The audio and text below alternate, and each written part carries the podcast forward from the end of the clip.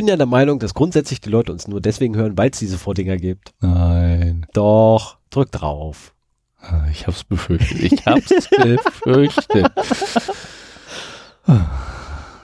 Also, dann geht's los.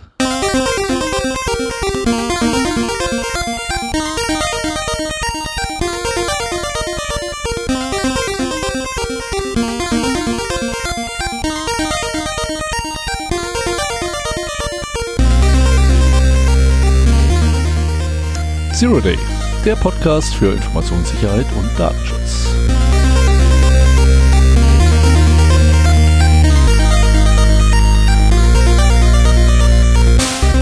Zweimal im Monat, das ist hier zu spät, ne?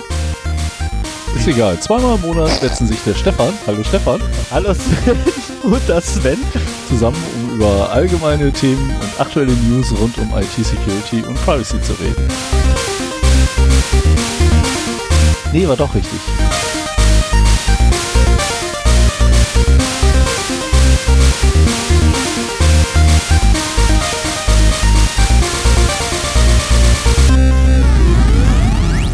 Siehst du? sagen, Hier immer- muss nämlich jetzt immer bis zum sein. Drop. Das passt, ja. Es läuft immer bis Genau. zum Drop. Oh Mann. So. Ja, schönen guten Tag. Ja, das ist, Hier ist mal wieder der Zero Day Podcast. das ist mal wieder ein schönes Intro, ja. Wir schreiben den 25.02. Wir haben es gerade noch geschafft, im Februar die zweite Sendung Wir haben den aufzunehmen. 25.02. schon wieder. Wir haben den 25.02. Oh Der Monat Zeit sind drei vergeht. Tage zu Ende. Ja, oh, Scheiße, genau. müssen wir uns ranhalten, ne? ja, aber das kriegen wir ja hin. Also dann können wir heute noch veröffentlichen und dann haben wir das alles wieder Ja. zeitnah dran. Kriegen Das, das geht ja schnell mit dem Veröffentlichen mittlerweile. ja. Ja, freut mich, dass ihr wieder eingeschaltet habt. Mich auch, mich auch. Auch wenn wir manchmal nicht so richtig wissen, warum. Ach Ja, was ist denn? das? Ja, ich habe gerade rausgekriegt, gehabt, weil, weil hier irgendwie die, die Timeline nicht, nicht mitgegangen ist. Jetzt habe ich rausgekriegt, warum. Ah, ich muss ja noch einen Knopf drücken. Ah, du hast eine Erkenntnis bei Ultraschall. Gewonnen. Nee, ich habe eine Erkenntnis bei Reaper gewonnen. Okay. Ah. Ich habe mir das noch nie angeguckt. Seit du aufnimmst. Mit, ich habe ja die ersten Folgen irgendwie mit Auphonic gemacht und danach hast du mit Reaper und Ultraschall übernommen. Und äh, ich bin auch ganz froh, dass ich das nicht machen muss, aber ich habe mir das Ding noch nie angeguckt. What? Ich muss, wenn ich mal wieder einen neuen Podcast machen würde, muss ich den mit dir zusammen machen. Weil ich, Erstmal lernen muss, wie es geht. genau. Oder ich muss es halt lernen, genau. Ja, aber also sind wir, sind wir mal ehrlich, mit, mit Ultraschall geht das echt ganz schnell. Wie wär's, wenn ich mal die erste Marke hier sitze? Ne? Ja, mach mal. Dann fangen wir mal mit der Hausmeisterei an. Genau. aber ein bisschen mehr. Ähm, ich muss mich erstmal entschuldigen. Die ersten Downloader von euch da draußen haben die letzte Folge ohne Kapitelmarken bekommen. Da Sorry. waren wir so in Hektik wegen anderer Sachen, dass wir die schlichtweg vergessen haben. Ich habe irgendwie drei oder viermal bei Auphonic das Ding da durchgejagt, bis sie dann endlich drin waren. Und Ja. äh, da waren wir etwas aus unserem alten Trott rausgeraten, weil wir uns so auf Logo und Podcast-Titel geschmissen haben. Ja, es war ja nicht nur Logo und Podcast-Titel, sondern wir haben es ja auch auf, äh, naja, wir waren ja auch privat bei so ein bisschen Ja. Hektik. Wir hatten es beide ein bisschen eilig, wollten aber noch unbedingt an dem Abend veröffentlichen und haben es auch gemacht. Aber naja, die, die äh, Kapitelmarken kamen dann kurze Zeit hinterher und das hat auch geklappt. Aber wie schon letztes Mal angekündigt und jetzt auch durchgezogen, wir haben mit der letzten Folge halt unser neues Logo online genommen und auch den Titel geändert. Genau, Ein einige, 0D vor das Zero Day getan und einige werden es gesehen haben, weil wir sind auf einmal bei eurem Pod, Pod, Podcatchern ganz oben, ganz oben. Ähm, oder zumindest unter den ersten. Äh, gute Frage, kommen, ne, Zahlen kommen immer vom Buchstaben. Das Ja, von ganz, von ganz unten mit Z. Genau. Nach ganz oben mit Null am Anfang. Ähm, und das ging auch verhältnismäßig gut. Also ich habe echt gedacht, so, oh Gott, wenn du jetzt das Logo wechselst, äh, kriegen die ganzen Podcatcher das hin. Ähm, wenn ihr noch ein altes Logo bei euch irgendwo im Podcatcher angezeigt bekommt, lasst uns doch bitte mal auf 0x0d.de äh, in den Kommentaren äh, eine kurze Nachricht da. Äh, das würde mich interessieren, welche das können und welche nicht. Also ich habe in meinem Pocketcasts in der Detailseite des, po des Podcasts habe ich das neue Logo und in der Übersicht das alte Logo. Oh, da muss ich jetzt nach. Das äh, war irgendwie ein bisschen komisch. Am Anfang hatte ich äh, im Webinterface von Pocketcast das neue Logo sofort drin Und das alte äh, und auf der iOS-App erst nachdem ich das, äh, wie nennt sich das, äh, Artwork Refresh äh, gemacht habe. Nee, ich habe überall tatsächlich das Neue. Ah ja. Und Also der Podcast Addict macht's richtig. Ähm, und sollte zufälligerweise ein leises Schnarchen irgendwie ganz leise im Hintergrund sein, das ist der Hund. ja, ganz schön laut das Schnarchen. Oh, Ja, für uns. Der liegt hier ruhig und äh, stört nicht. Ähm, richtig ist ja, gibt ja zwei Arten, das zu machen. Äh, die eine ist, dieses Logo direkt aus dem Feed zu nehmen. Das machen auch viele. Ähm, einige nehmen es aber auch äh, vom iTunes-Verzeichnis. Da habe ich das auch nochmal aktualisieren müssen. Das hat erstmal nicht funktioniert. Also Pocketcast ist auch ein Kandidat für. Ähm, da scheint das Webinterface das aus dem Feed zu nehmen und die App äh, aus dem iTunes-Verzeichnis. Und äh, das hat erst nicht funktioniert, bis ich dann bei Sendegate den Hinweis bekam, dass das Logo bei iTunes mindestens 1400 mal 1400 Pixel sein muss. Und dann war es halt auch da aktualisiert. Das hat sehr gut funktioniert. Lass mich raten, weil die Auflösung von so einem iPhone oder so einem iPad immer grundsätzlich 1400 mal 1400 ist. Ich habe keine Ahnung, warum Das doch- das, das so ist- hoch auflösen wollen. Ich kenne auch die Original iOS App nicht. Ähm, vielleicht stellen die das irgendwie größer dar. Ähm, der einzige Problemfall, den ich bisher gefunden habe, ist TuneIn. Die haben weder Titel noch Logo aus dem Feed oder von irgendwoher übernommen. Ich weiß, dass ich das damals irgendwie manuell auch eingegeben habe und dieser äh, Podcast ist bei TuneIn auch verwaist. Ich kriege da irgendwie keinen Zugriff drauf. Oh. Das konnte man halt so eingeben, ohne sich anmelden zu müssen. Mein, mein TuneIn-Account funktioniert irgendwie nicht mehr. Äh, der Support antwortet Gar nicht, nicht? auf meine Fragen. Also er, er antwortet, aber nicht auf meine Fragen. Oh, ist auch gut. Und äh, insofern ist da halt noch das alte Logo drin. Und wie gesagt, es würde mich halt interessieren. Ich kann jetzt nicht hier alle äh, Podcatcher durchprobieren und will das auch gar nicht. Aber wenn ihr irgendwo noch das alte Logo habt, sagt mal Bescheid. Das würde mich sehr interessieren, äh, wie das da aussieht. Ja, kleiner Nebeneffekt. Unser Logo ist ja rot und Grautöne. Und äh, bei füt.de zum Beispiel wird äh, quasi aus dem Mittelwert der Farben irgendwie so ein Hintergrund generiert. Da sind wir Schweinchen rosa. Geil. Ja. da muss ich jetzt, Moment, das mir angucken. Was? Und das Schöne ist, also ich hatte ja letztes Mal stolz erzählt, dass wir jetzt ein Durchschnittspodcast sind. Jetzt sind wir sogar ein überdurchschnittlicher Podcast. What? Wir haben diese Durchschnittslinie durchschlagen und sind äh, mit 16 Punkten zwei Punkte über dem Durchschnitt. Äh, das hat mich auch gefreut. Finde ich auch super. Ähm, also ja, äh, sorry, ich bin hier gerade äh, äh, Ja, lass dich mal nicht ablenken. Das nächste Hausmeisterei-Thema ist noch deins. achso, scheiße. Und das, das dritte lasse ich mal außen vor. Oh, na, vielleicht auch nicht. Ach, da sind wir. Nee, wo sind wir denn Schweinchen Rosa? Der hat unser normales Logo. Da, wir sind Schweinchen Rosa. Ja, genau. Wir sind Schweinchen Ach Rosa. Gott, das ist, braucht das lange. Ist das niedlich? Wir sind Schweinchen Rosa. Ist das cool? Naja, ich finde es nicht ganz so cool, aber okay. Was passiert, wenn ich auf Report klicke? Dann reportest du den Podcast als Ah. irgendwie unangemessen oder rassistisch oder sonst nee, was. das, Mach das, das machen wir mal, das nicht. machen wir mal nicht, weil, äh, Die Frage habe ich mir auch schon gestellt mit dem gleichen Ergebnis. Also sprich, du hast drauf geklickt. Ja, ja, natürlich. Ich, dacht, Yes! ich dachte, ich kriege einen Report, aber nein, ich reporte den Podcast. wusste doch, in dir steckt ein kleiner QSler. ich wusste es Ja, doch einmal. natürlich. Du färbst halt ab. Ne?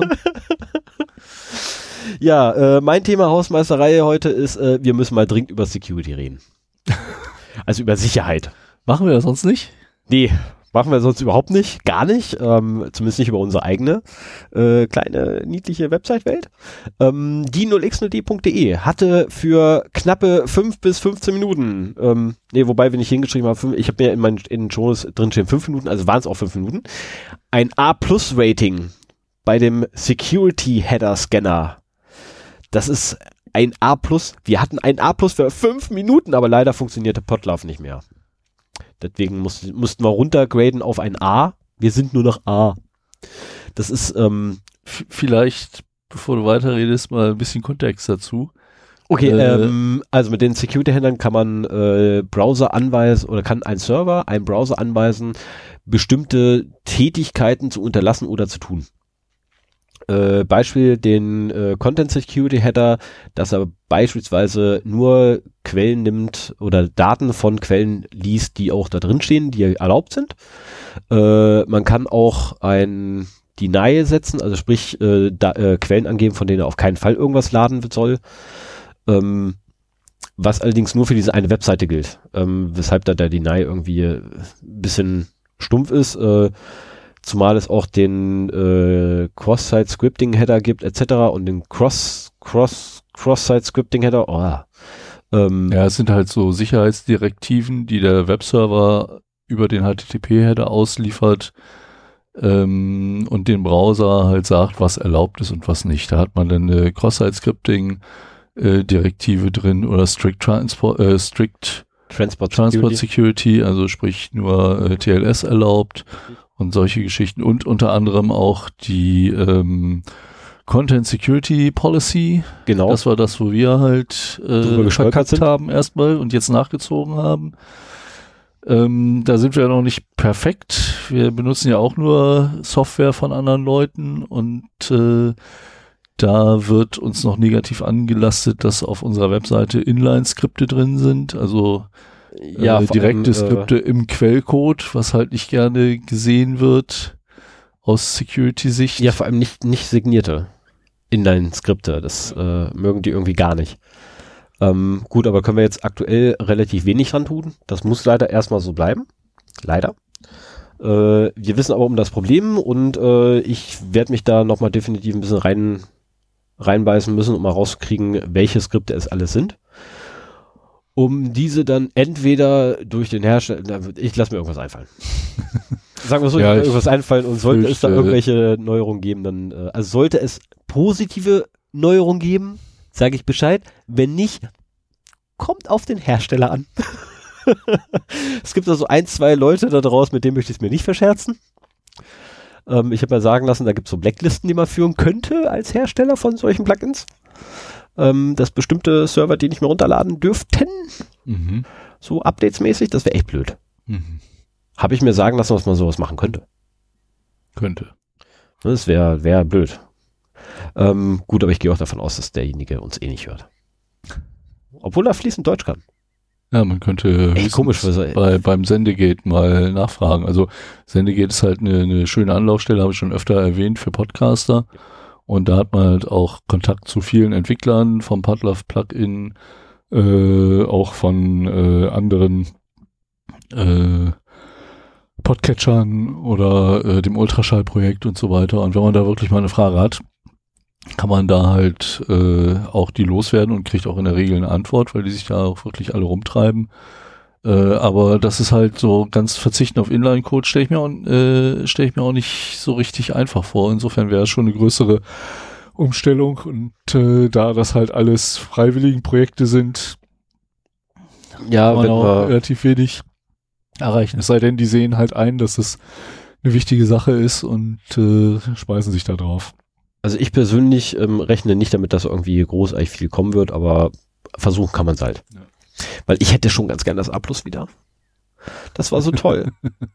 Ey, für, für, mich sind es die Downloadzahlen, die mich anmachen und für dich sind das so ja, äh, Security, Security, KPIs. Genau, das ist so, so ach, wir hatten einen A+, wir hatten ein, wir waren besser, wir waren besser als mein Arbeitgeber.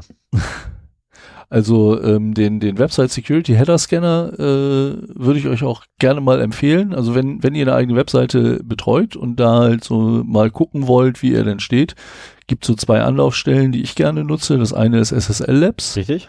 Äh, wo man halt so alles rund um seine SSL und TLS Verschlüsselung rausfinden kann, welche Zertifikate äh, benutzt werden, welche Ciphers genutzt werden, ob man noch die äh, alten TLS 1.0 und 1.1 äh, verwendet oder nicht. Ich meine, das sollte man auch wissen, wenn man den Webserver betreibt, aber manchmal macht man das ja auch nicht selber und damit kriegt man auf relativ einfache Arten Rating und dann halt, und den kannte ich vorher auch nicht, ähm, den musste ich ja, wir haben ja auch, ja, ja, wir haben ja auch schon mal eine Folge gemacht über äh, WordPress absichern. Da hatten wir den Server so im Wesentlichen gar nicht drin.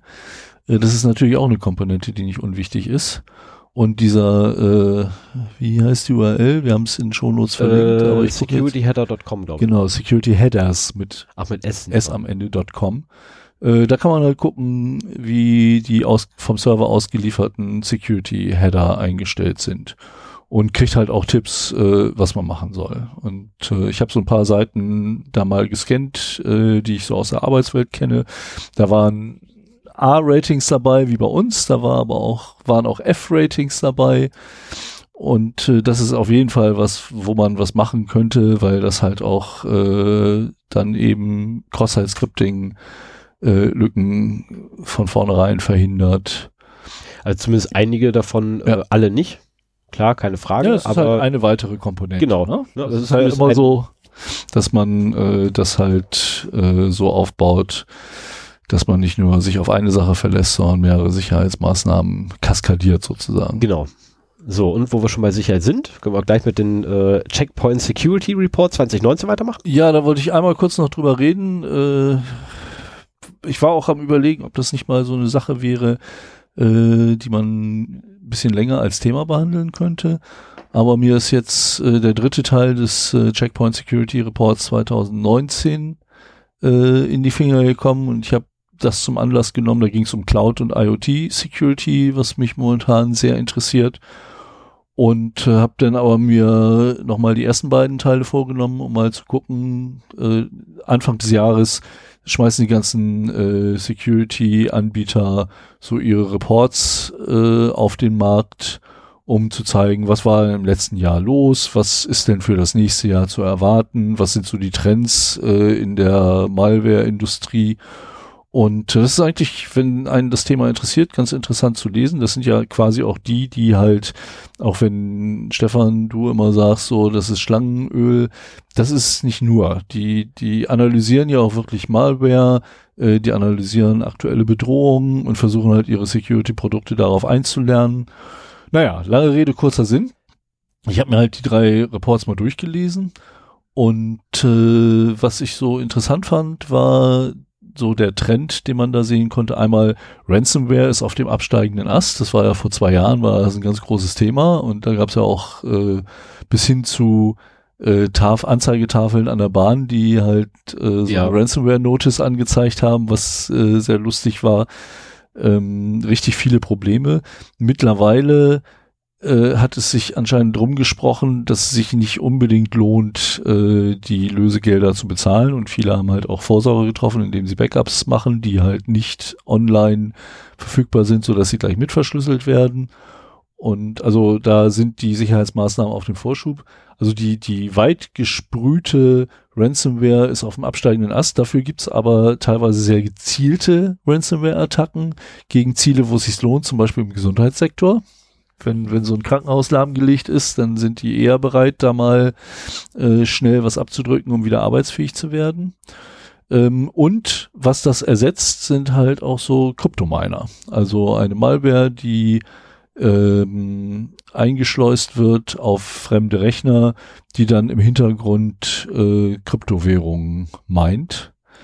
Und äh, da werden auch ganz gezielt äh, Enterprise-Server angegriffen. Ähm, Allein schon aufgrund der Rechenleistung her. ja. aufgrund der Rechenleistung. Und Die Dinger sind ja 24-7 am Netz. Ähm, das lohnt sich halt dann letztendlich auf Dauer. Und wenn du dann halt quasi die Performance so, so langsam hochfährst und nicht sofort irgendwie dir alle greif, alle CPU-Power greifst, die du kriegen kannst, dann wird das auch nicht unbedingt bemerkt. Ne? Also die sind darauf nicht, eingerichtet, Stealth zu arbeiten. Ich wollte gerade sagen, ich mal ganz ehrlich, wir haben, wir haben bei uns im Server drin einen Vierkern-Prozessor mit acht Threads. Ähm, also wenn da jetzt theoretisch einer käme und drei Kerne voll auslassen würde, das würden wir nicht mehr merken. Ja. Na, weil aktuell haben wir drei Kerne brach liegen.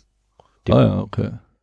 Naja, und also was ich vor allen Dingen interessant war, das war jetzt auch, ich habe noch mal ein bisschen geguckt, dass äh, die Meldung ist im Prinzip schon älter, das haben sie schon im Mai letzten Jahres äh, bekannt gegeben, aber äh, dass äh, Darknet-Foren zunehmend, also Darknet-Foren oder Foren im Tor-Netzwerk waren sehr oft so ein Handelsplatz für alle möglichen Hacker-Dienstleistungen, Data Breaches, die Also äh, die, die Daten aus diesen Data Breaches, die da äh, gehandelt wurden und so weiter. Und da scheint es jetzt einen Trend zu geben, dass diese Darknet-Foren, sind ja auch einige hochgenommen worden zum Beispiel, ähm, mehr und mehr durch einen uns bekannten Messenger abgelöst werden, nämlich Telegram. Ja, ich weiß schon, warum ich den nicht verwende.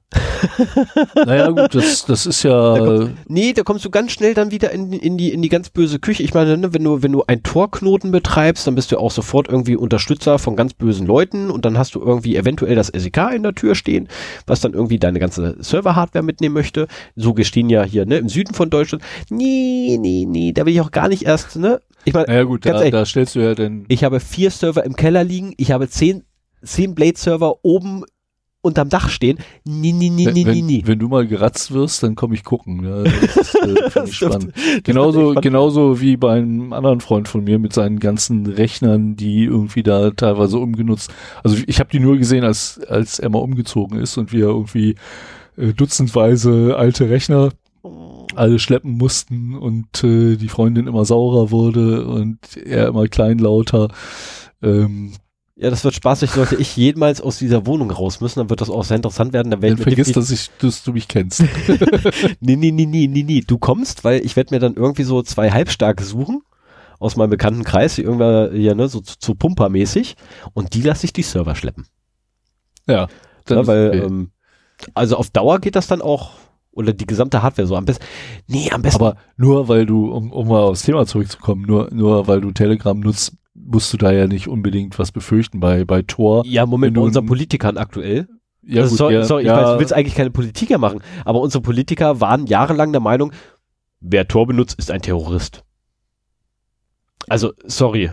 Ja, und vor allen Dingen, wer, wer äh, Knoten zur Verfügung stellt. Ne? Das ist ja noch was anderes, als wenn, wenn du jetzt aktiv an der Telegram-Infrastruktur teilnehmen würdest und da was zur Verfügung stellen würdest, was ja nicht geht, dann, dann wäre es auch was anderes. Aber so bist du ja quasi nur äh, da Nutzer. Ist auch egal. Also ich, hab, ich habe noch drei Kerne brachliegend. ich habe ähm, das mal so zum, zum Anlass genommen und also Telegram, das benutze ich halt mit ein paar Leuten. Äh, ich, ihr könnt ja auch mal, wenn ihr das noch nicht gehört habt, in der äh, Messenger-Folge hören, warum Telegram eigentlich gar nicht so toll ist. Ähm, normalerweise sind halt Gruppenchats und One-on-One-Chats äh, unverschlüsselt wo andere Messenger schon deutlich besser sind. Aber es gibt halt auch diese Möglichkeit der Secret Chats oder ich weiß gar nicht, wie die genau bei Telegram heißen, wo halt eine Ende-zu-Ende-Verschlüsselung stattfindet.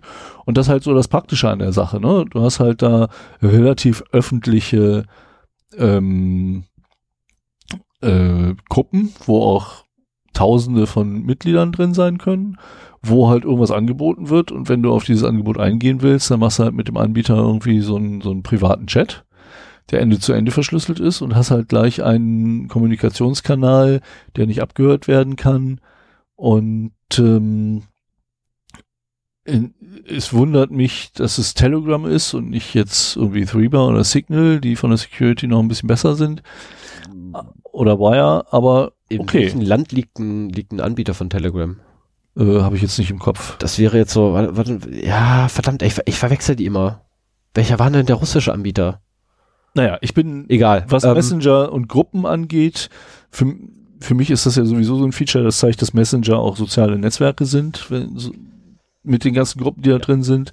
Auch die öffentlichen Gruppen habe ich mir noch gar nicht so angeguckt. Ich habe mir jetzt mal so ein paar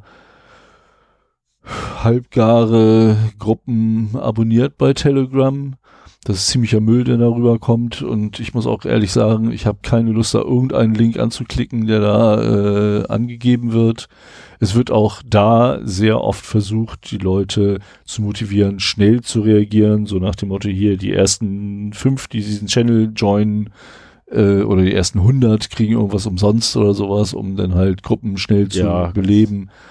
Ähm, naja, aber ich, ich fand das einen interessanten Trend, dass halt äh, diese Telegram, äh, die Darknet-Foren halt mehr und mehr abgelöst werden durch diese Telegram-Marketplaces im Prinzip, wie man diese Gruppen nennen kann. Ja, ähm, ansonsten, wenn euch sowas interessiert, also dass wir auch mal vielleicht eine Sendung machen über, was weiß ich, äh, die Trends für das Jahr 2019, wie es von großen Security-Anbietern gesehen wird. Ja, wobei Dann- das ja ein Anbieter nur ist. Ja gut, aber ich habe mir den Trend Micro Report jetzt auch schon mal gezogen. Das, das gehört für mich dazu, dass ich mich halt informiere. Ja, stimmt, du kommst ja dienstlich an die Dinger ran. Die sind öffentlich verfügbar. Äh, ja, aber, aber Checkpoint beispielsweise will ja erstmal deine persönlichen Daten haben. Ja, das muss ich ja auch machen. Das mag ich halt nicht. Ja, dann gibst du halt was an, was nicht stimmt. Das ist auch, das ist einfach nur eine einfache Anfrage. Du kriegst halt den Link äh, per E-Mail zugeschickt zum Download und dann gibst du halt eine einmal E-Mail-Adresse an und gut ist. Also das, das lässt sich alles machen. Ich habe das, also Ja, wenn ich die du uns das schon umsonst geben, dann kriegen die auch meine Arbeits-E-Mail-Adresse. Sag ich Ähm, doch, du holst deinen Kram dienstlich. Ja. Naja. Jenche. Und äh, da kannst du jetzt mal eine Marke setzen, weil das ist auch eine schöne Überleitung. Ich habe eine Marke die gesetzt. ersten Datenverluste, über die ich rede, da geht es trotzdem, trotz diesem Trend zu Telegram wieder über Darknet-Foren. Juhu. Und zwar haben wir hier eine Nachricht vom 12.02.2019, dass äh, auf einem Marketplace, äh, dem Dream Market, der über Tor erreichbar ist und nur über Tor, äh, ein Verkäufer äh, eine mehrere Gigabyte große Datenbank mit aus Hacks erbeuteten persönlichen Daten angeboten hat. Ähm, nach eigenen Angaben 620 Millionen Accounts Okay. hatte er angeboten zu einem Preis von 20.000 US-Dollar. Ähm, möchte mir nicht mal jemand hier zweckgebunden 20.000 US-Dollar spenden? Naja, auf jeden Fall, Troy Hunt hat das schon gespendet bekommen, zumindest eine Datenspende erhalten. Äh, da kann man das mittlerweile auch durchsuchen. Ich nehme auch gerne diese Datenspende entgegen. Interessant, ähm, also es, es gab halt Stichproben mal wieder und danach wurde auch bestätigt, dass äh, die Daten wohl echt sind und von äh, verschiedenen Websites aus den Jahren 2016 bis 2018 stammen. Und bei einigen dieser Seiten war auch bis zum Erscheinen dieser Daten nicht bekannt, dass sie halt gehackt worden sind. Und wobei gehackt worden immer relativ zu sehen ist, so entweder haben sie die Datenbank abgegriffen oder es war eine groß angelegte Phishing äh, äh, Mhm. Über die man halt auch durchaus größere Zahlen von Daten bekommen kann. Aber das sind, das sind schon nicht wenige. Also ich habe es mir hier mal aufgeschrieben. Ähm, es war halt von 16 Webseiten betroffen. Und äh, die, die ich kenne davon, sind 500px. Das ist so eine Foto-Sharing-Seite. Da treiben sich viele Fotografen drauf rum. Äh, MyFitnessPal, MyHeritage. Ist so ein äh, Äh, MyHeritage hatten wir schon ein paar Mal. Äh, das Ja, ist doch hier auch- so, ein- so ein, so da bin ein ich- Stammbaummacher. da bin ich auch drin gewesen, habe ich von Have I Been Pawned äh, auch eine Nachricht bekommen. Mhm. Ich lasse da ja meine Domain äh, überwachen, dass ich da drin bin. Und äh, aber ich glaube, das war schon, dass die ein Problem hatten, war schon vorher bekannt. Ich habe auch das Passwort war schon geändert. Ähm, aber das war, ach so, ich habe hier noch die Zahlen dahinter. 500 px sind 15 Millionen Accounts, von MyFitnessPal sind es 151 Millionen, von MyHeritage sind es 92 Millionen.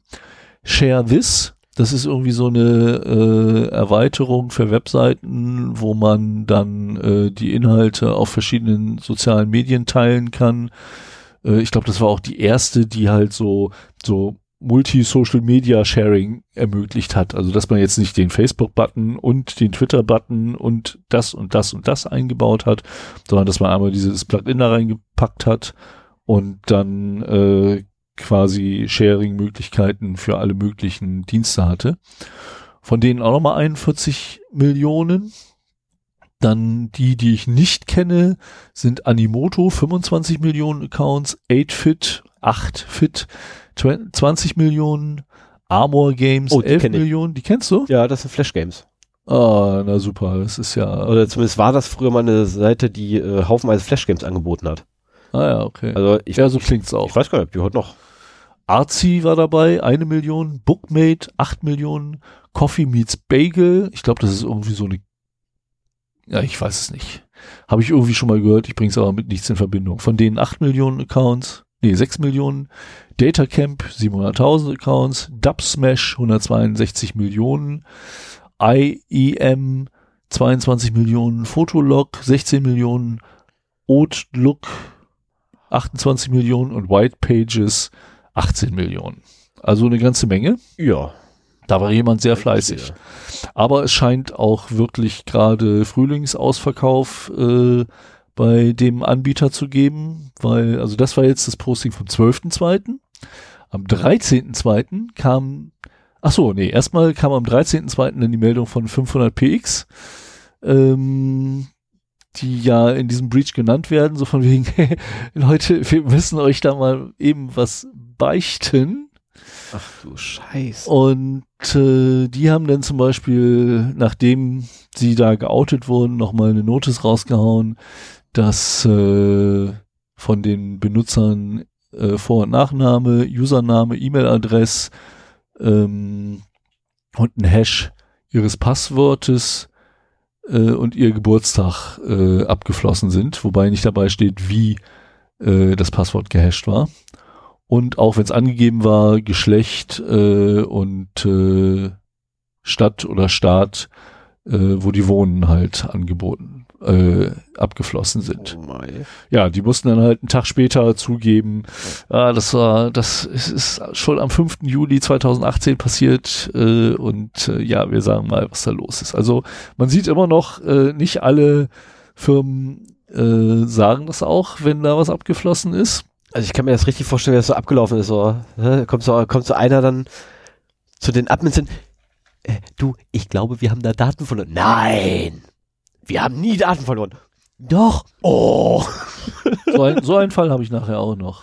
Oh. Naja, auf jeden Fall, wie gesagt, äh, diese Meldung über die 620 Millionen Accounts war am 12.2. Der gleiche Anbieter hat dann am 15.2. nochmal einen Batch von äh, 127 Millionen Accounts angeboten. Und ähm, auch wieder auf dem Dream Market. Ich hätte ganz gerne eine Datenspende im Wert von 34,5000 US-Dollar.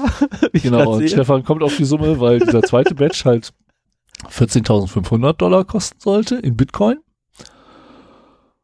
Und äh, nichtsdestotrotz oder ähm, haben sie sich zwei Tage später am 17.02. überlegt, so, auch wenn wir jetzt schon die ganzen rausgehauen haben, dann machen wir nochmal ein Paket, das wir anbieten. Und äh, haben dann nochmal, was steht hier? Äh, eine dritte Runde auf den Markt geschmissen.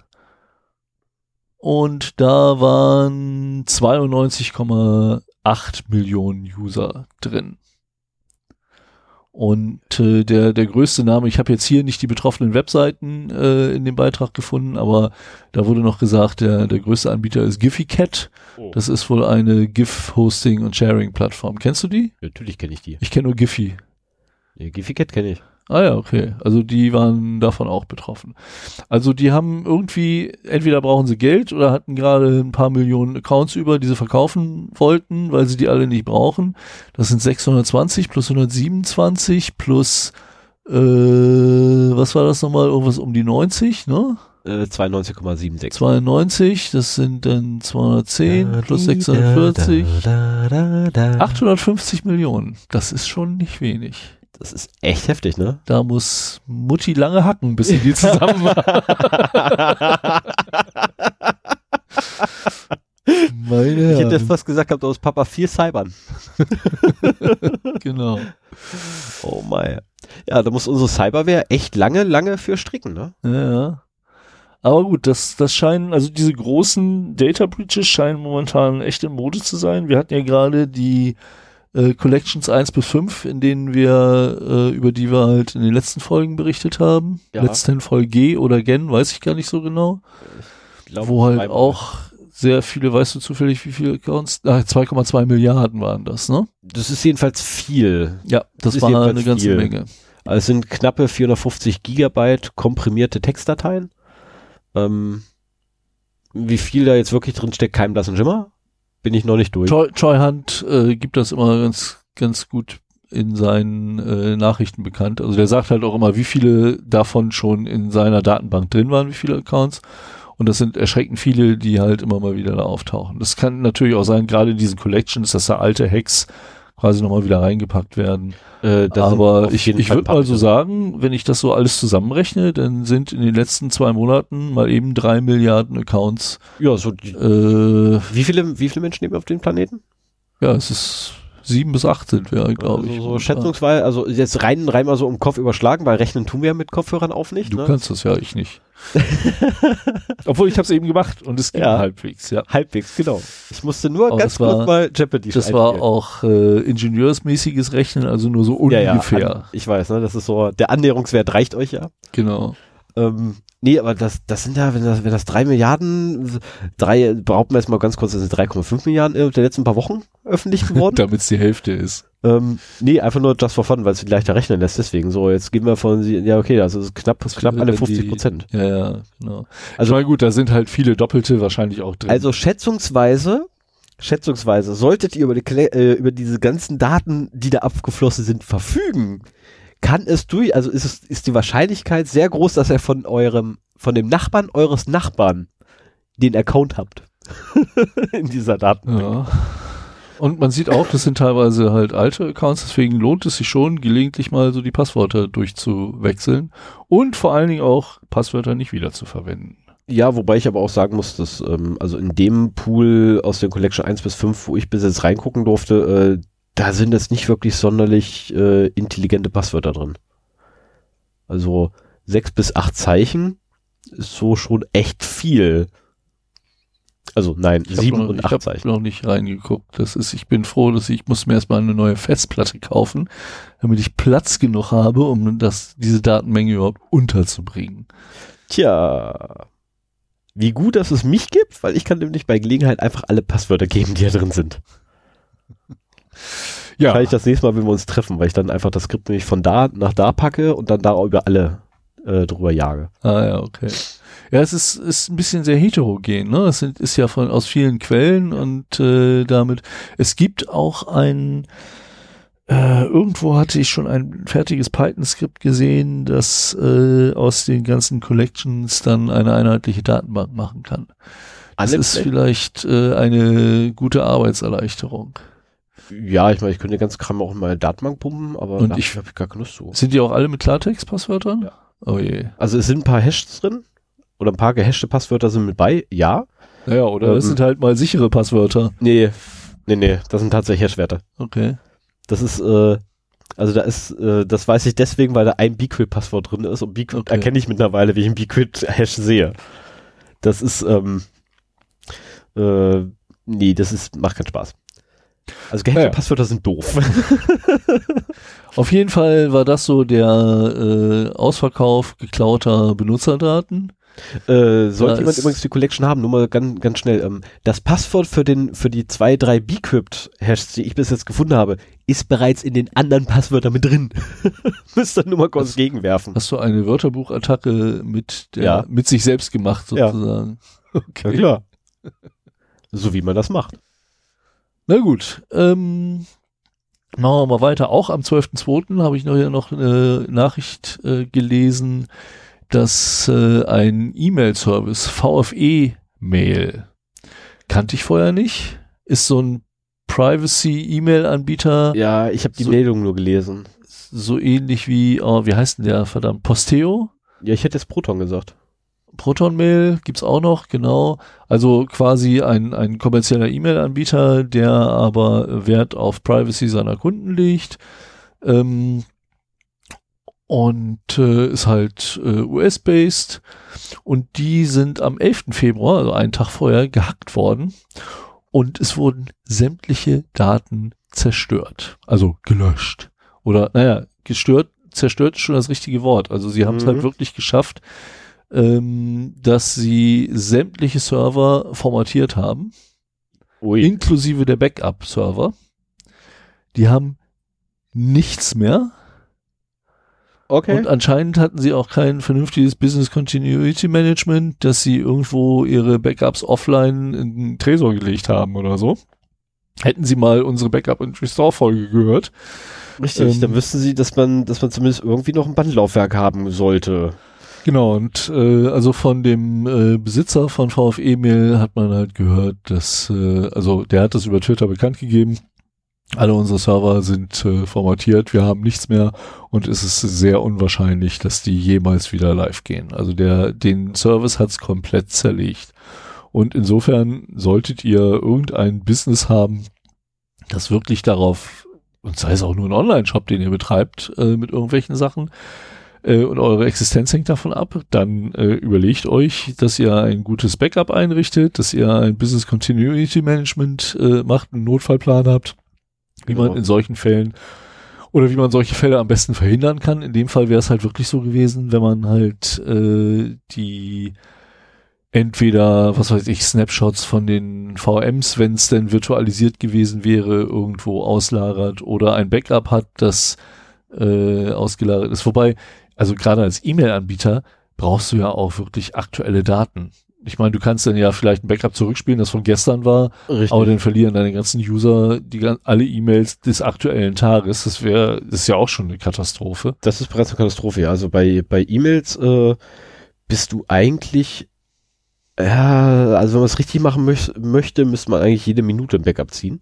Ja, du müsstest So viel irgendwie eine, du müsstest irgendwie eine Replikation haben. Aber entweder, äh, also ich persönlich würde hingehen und sagen, okay, einmal in der Stunde mache ich ein Backup von den Daten, die kann ich ja live ziehen, das ist nicht das Problem, die liegen ja meistens irgendwo im Files, äh, wenn man es äh, File-based macht, dann liegen die äh, E-Mails selber verschlüsselt im Filesystem rum, das heißt, ich kann einfach hingehen, kann den Ordner kopieren, ähm, während das Ding live am Leben ist, äh, oder ich habe es in der Datenbank, die kann ich ebenfalls live kopieren ähm, und darf halt, äh, muss nur darauf achten, dass ich die, die eine Datei, die das Ding äh, verschließt, letztendlich.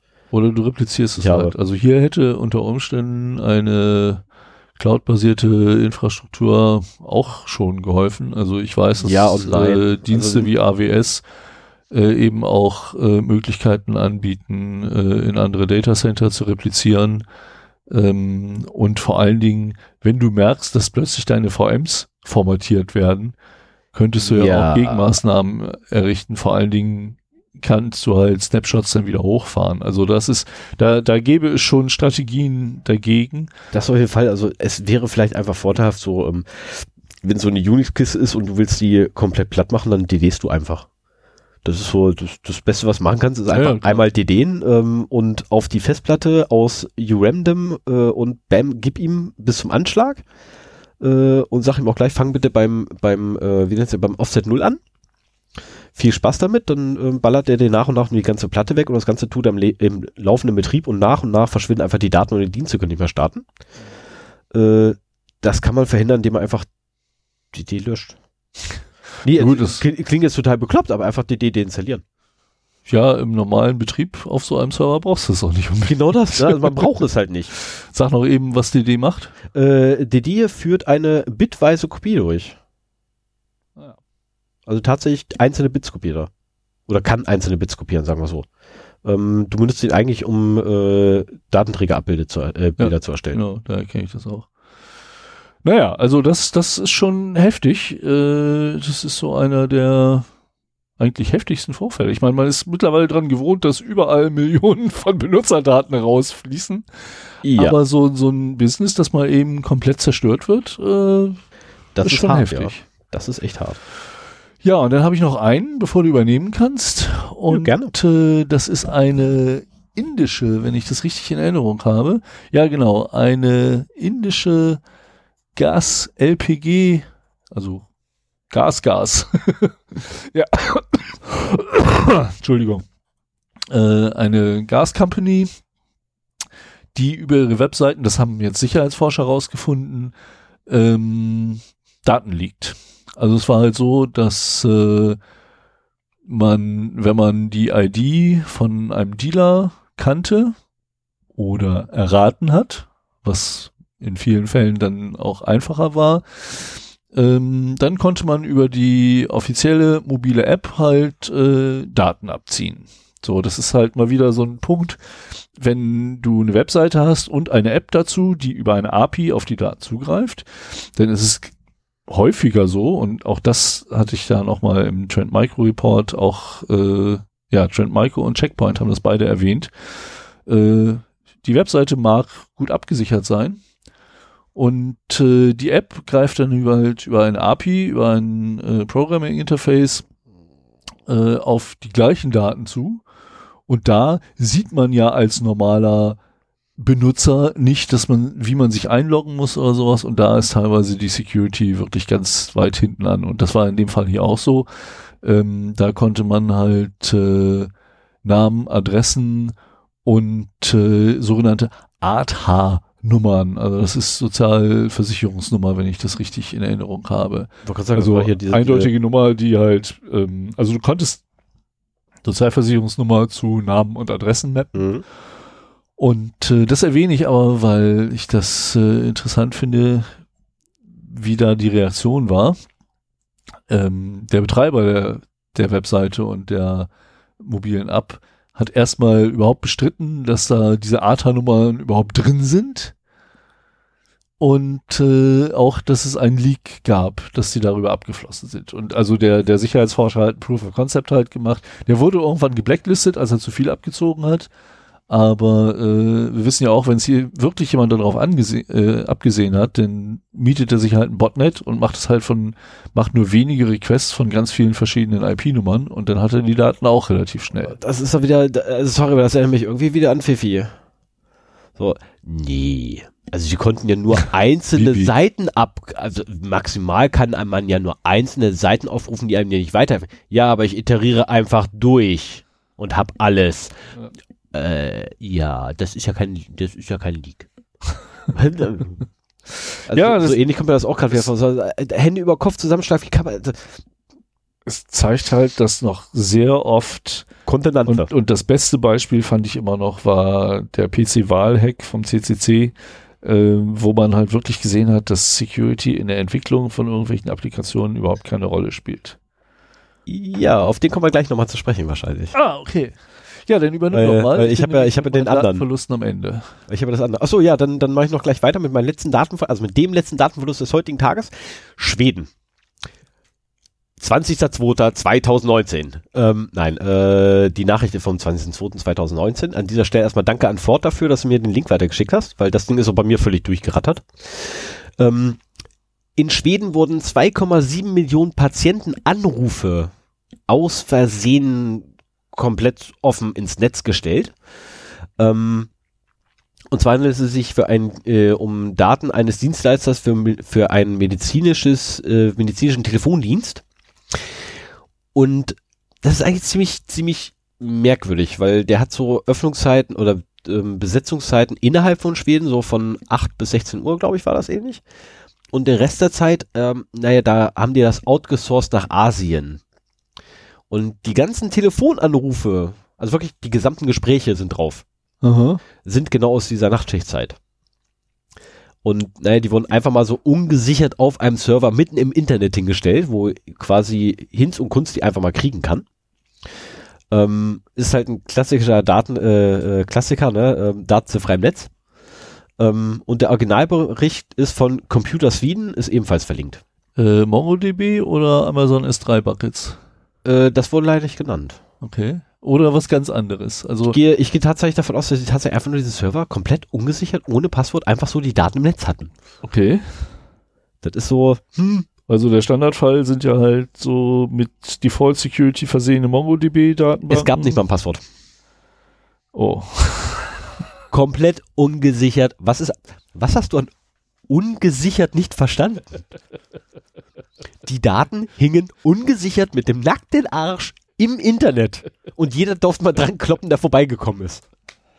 Okay. Das ist so, das ist halt der, der absolute Oberklassiker, ne? Das ist so, ja, das sind so Fehler, die macht man eigentlich in seiner Anfangszeit und nicht mehr als Unternehmen, was ähm, multiglobal, äh, multiglobal ist auch cool, äh, was global eigentlich ähm, Dienstleistungen telefonischer Natur anbietet. Also, ähm, ja, Leider wurde nirgends erwähnt, wie die Unternehmen alle heißen. Schade. Ich hätte jetzt gerne ein bisschen rumgebasht. aber es bleibt mir jetzt gerade verwehrt. Nee, aber das ist, äh, wie gesagt, ist ein Klassiker ähm, und vor allem Anfängerfehler, den man tatsächlich sehr schnell begeht. Äh, ist mir auch schon ein paar Mal passiert aus Versehen, ähm, dass ich dann irgendwie so für sieben Minuten irgendwie mein, mein Das kann schon zu lange sein. Genau, ne? So einen virtuellen Server, den ich aufgesetzt hatte, mal im Internet hatte und auf einmal fing der an, ganz komisch zu reagieren. Also, wieso hatten die VM jetzt auf einmal 100% Auslastung? Gut, das war 10% gerade mal der Prozessorlast, aber so, hä? naja, fährst mal wieder runter, machst mal neu. Ja. Hast du irgendwie einen Fehler gemacht? Das ist das Schöne an VMs. Das Ja, ist halt das ist super. Wegschmei einfach. wegschmeißen, neu machen. Ja. Wobei allerdings auch diese fünf Minuten, die das da am Laufen war, schon quasi ausgereicht hätten könnten, um äh, gewisse äh, politische Stellen auf mich aufmerksam zu machen. Okay. Ne, weil äh, die sind da ja manchmal sehr schnell. Ach ja? Also manchmal ja. Also unsere nicht. Keine. Panik. Also ich, ich kann dich beruhigen. Das BSI nicht. das BSI ist da nicht ganz so schnell. Also fünf Minuten Angriffe irgendwie reichen nicht. Aber wenn du da halt in so einem großen Topf mit drin bist, dann kann das schon, also auch diese fünf Minuten könnten da schon echt fatal werden, ne? Das ist halt äh, blöd. Und wenn dann halt auf einmal, einfach nur weil aus Versehen halt deine VM da amok gelaufen ist und du das allerdings nach fünf Minuten schon gemerkt hast und abgeschaltet hast, das reicht völlig aus, dass du halt in, äh, in, in deren Logfiles drin stehst und dann Damit Steht halt jemand bei dir vor der Tür. persistiert, genau. Und wenn du dann natürlich noch so bekloppt bist wie weiter und, die VM komplett wegschmeißt, kannst du nicht mal nachweisen, dass du ja gar nichts damit zu tun hast. Das macht sowieso mit der ganzen Virtualisierung schon deutlich schwerer. Ne? Also zu Zeiten, wo das halt immer eine echte Hardware war, war es vielleicht noch was anderes. Aber egal, wir gehen mal zu den News über. Genau. Und Oh, Moment. Äh, Jetzt da habe ich erstmal ein Thema auch wieder vom 12.02.2019. Ähm, etwas, was mich hardwaremäßig sehr interessiert. Und zwar geht es um die Xiaomi Electric Scooter. Ich glaube, das war der M365 oder wie heißt Ja, der? 365 steht ja. Genau, eigentlich ein, ja, da steht's ja auch, genau. Äh, ein recht bekanntes Modell äh, hier in Europa. Ähm, ich selber warte auch darauf, dass die Dinger legal werden, weil ich hätte voll Bock auf so ein kleines Elektrovehikel. Ich habe zwar keinerlei Verwendung dafür, aber das ist sowas so. der Klassiker. Also entweder, entweder ein elektrisches Longboard oder wenn das nicht erlaubt sein wird, dann zumindest äh, so ein kleiner Scooter.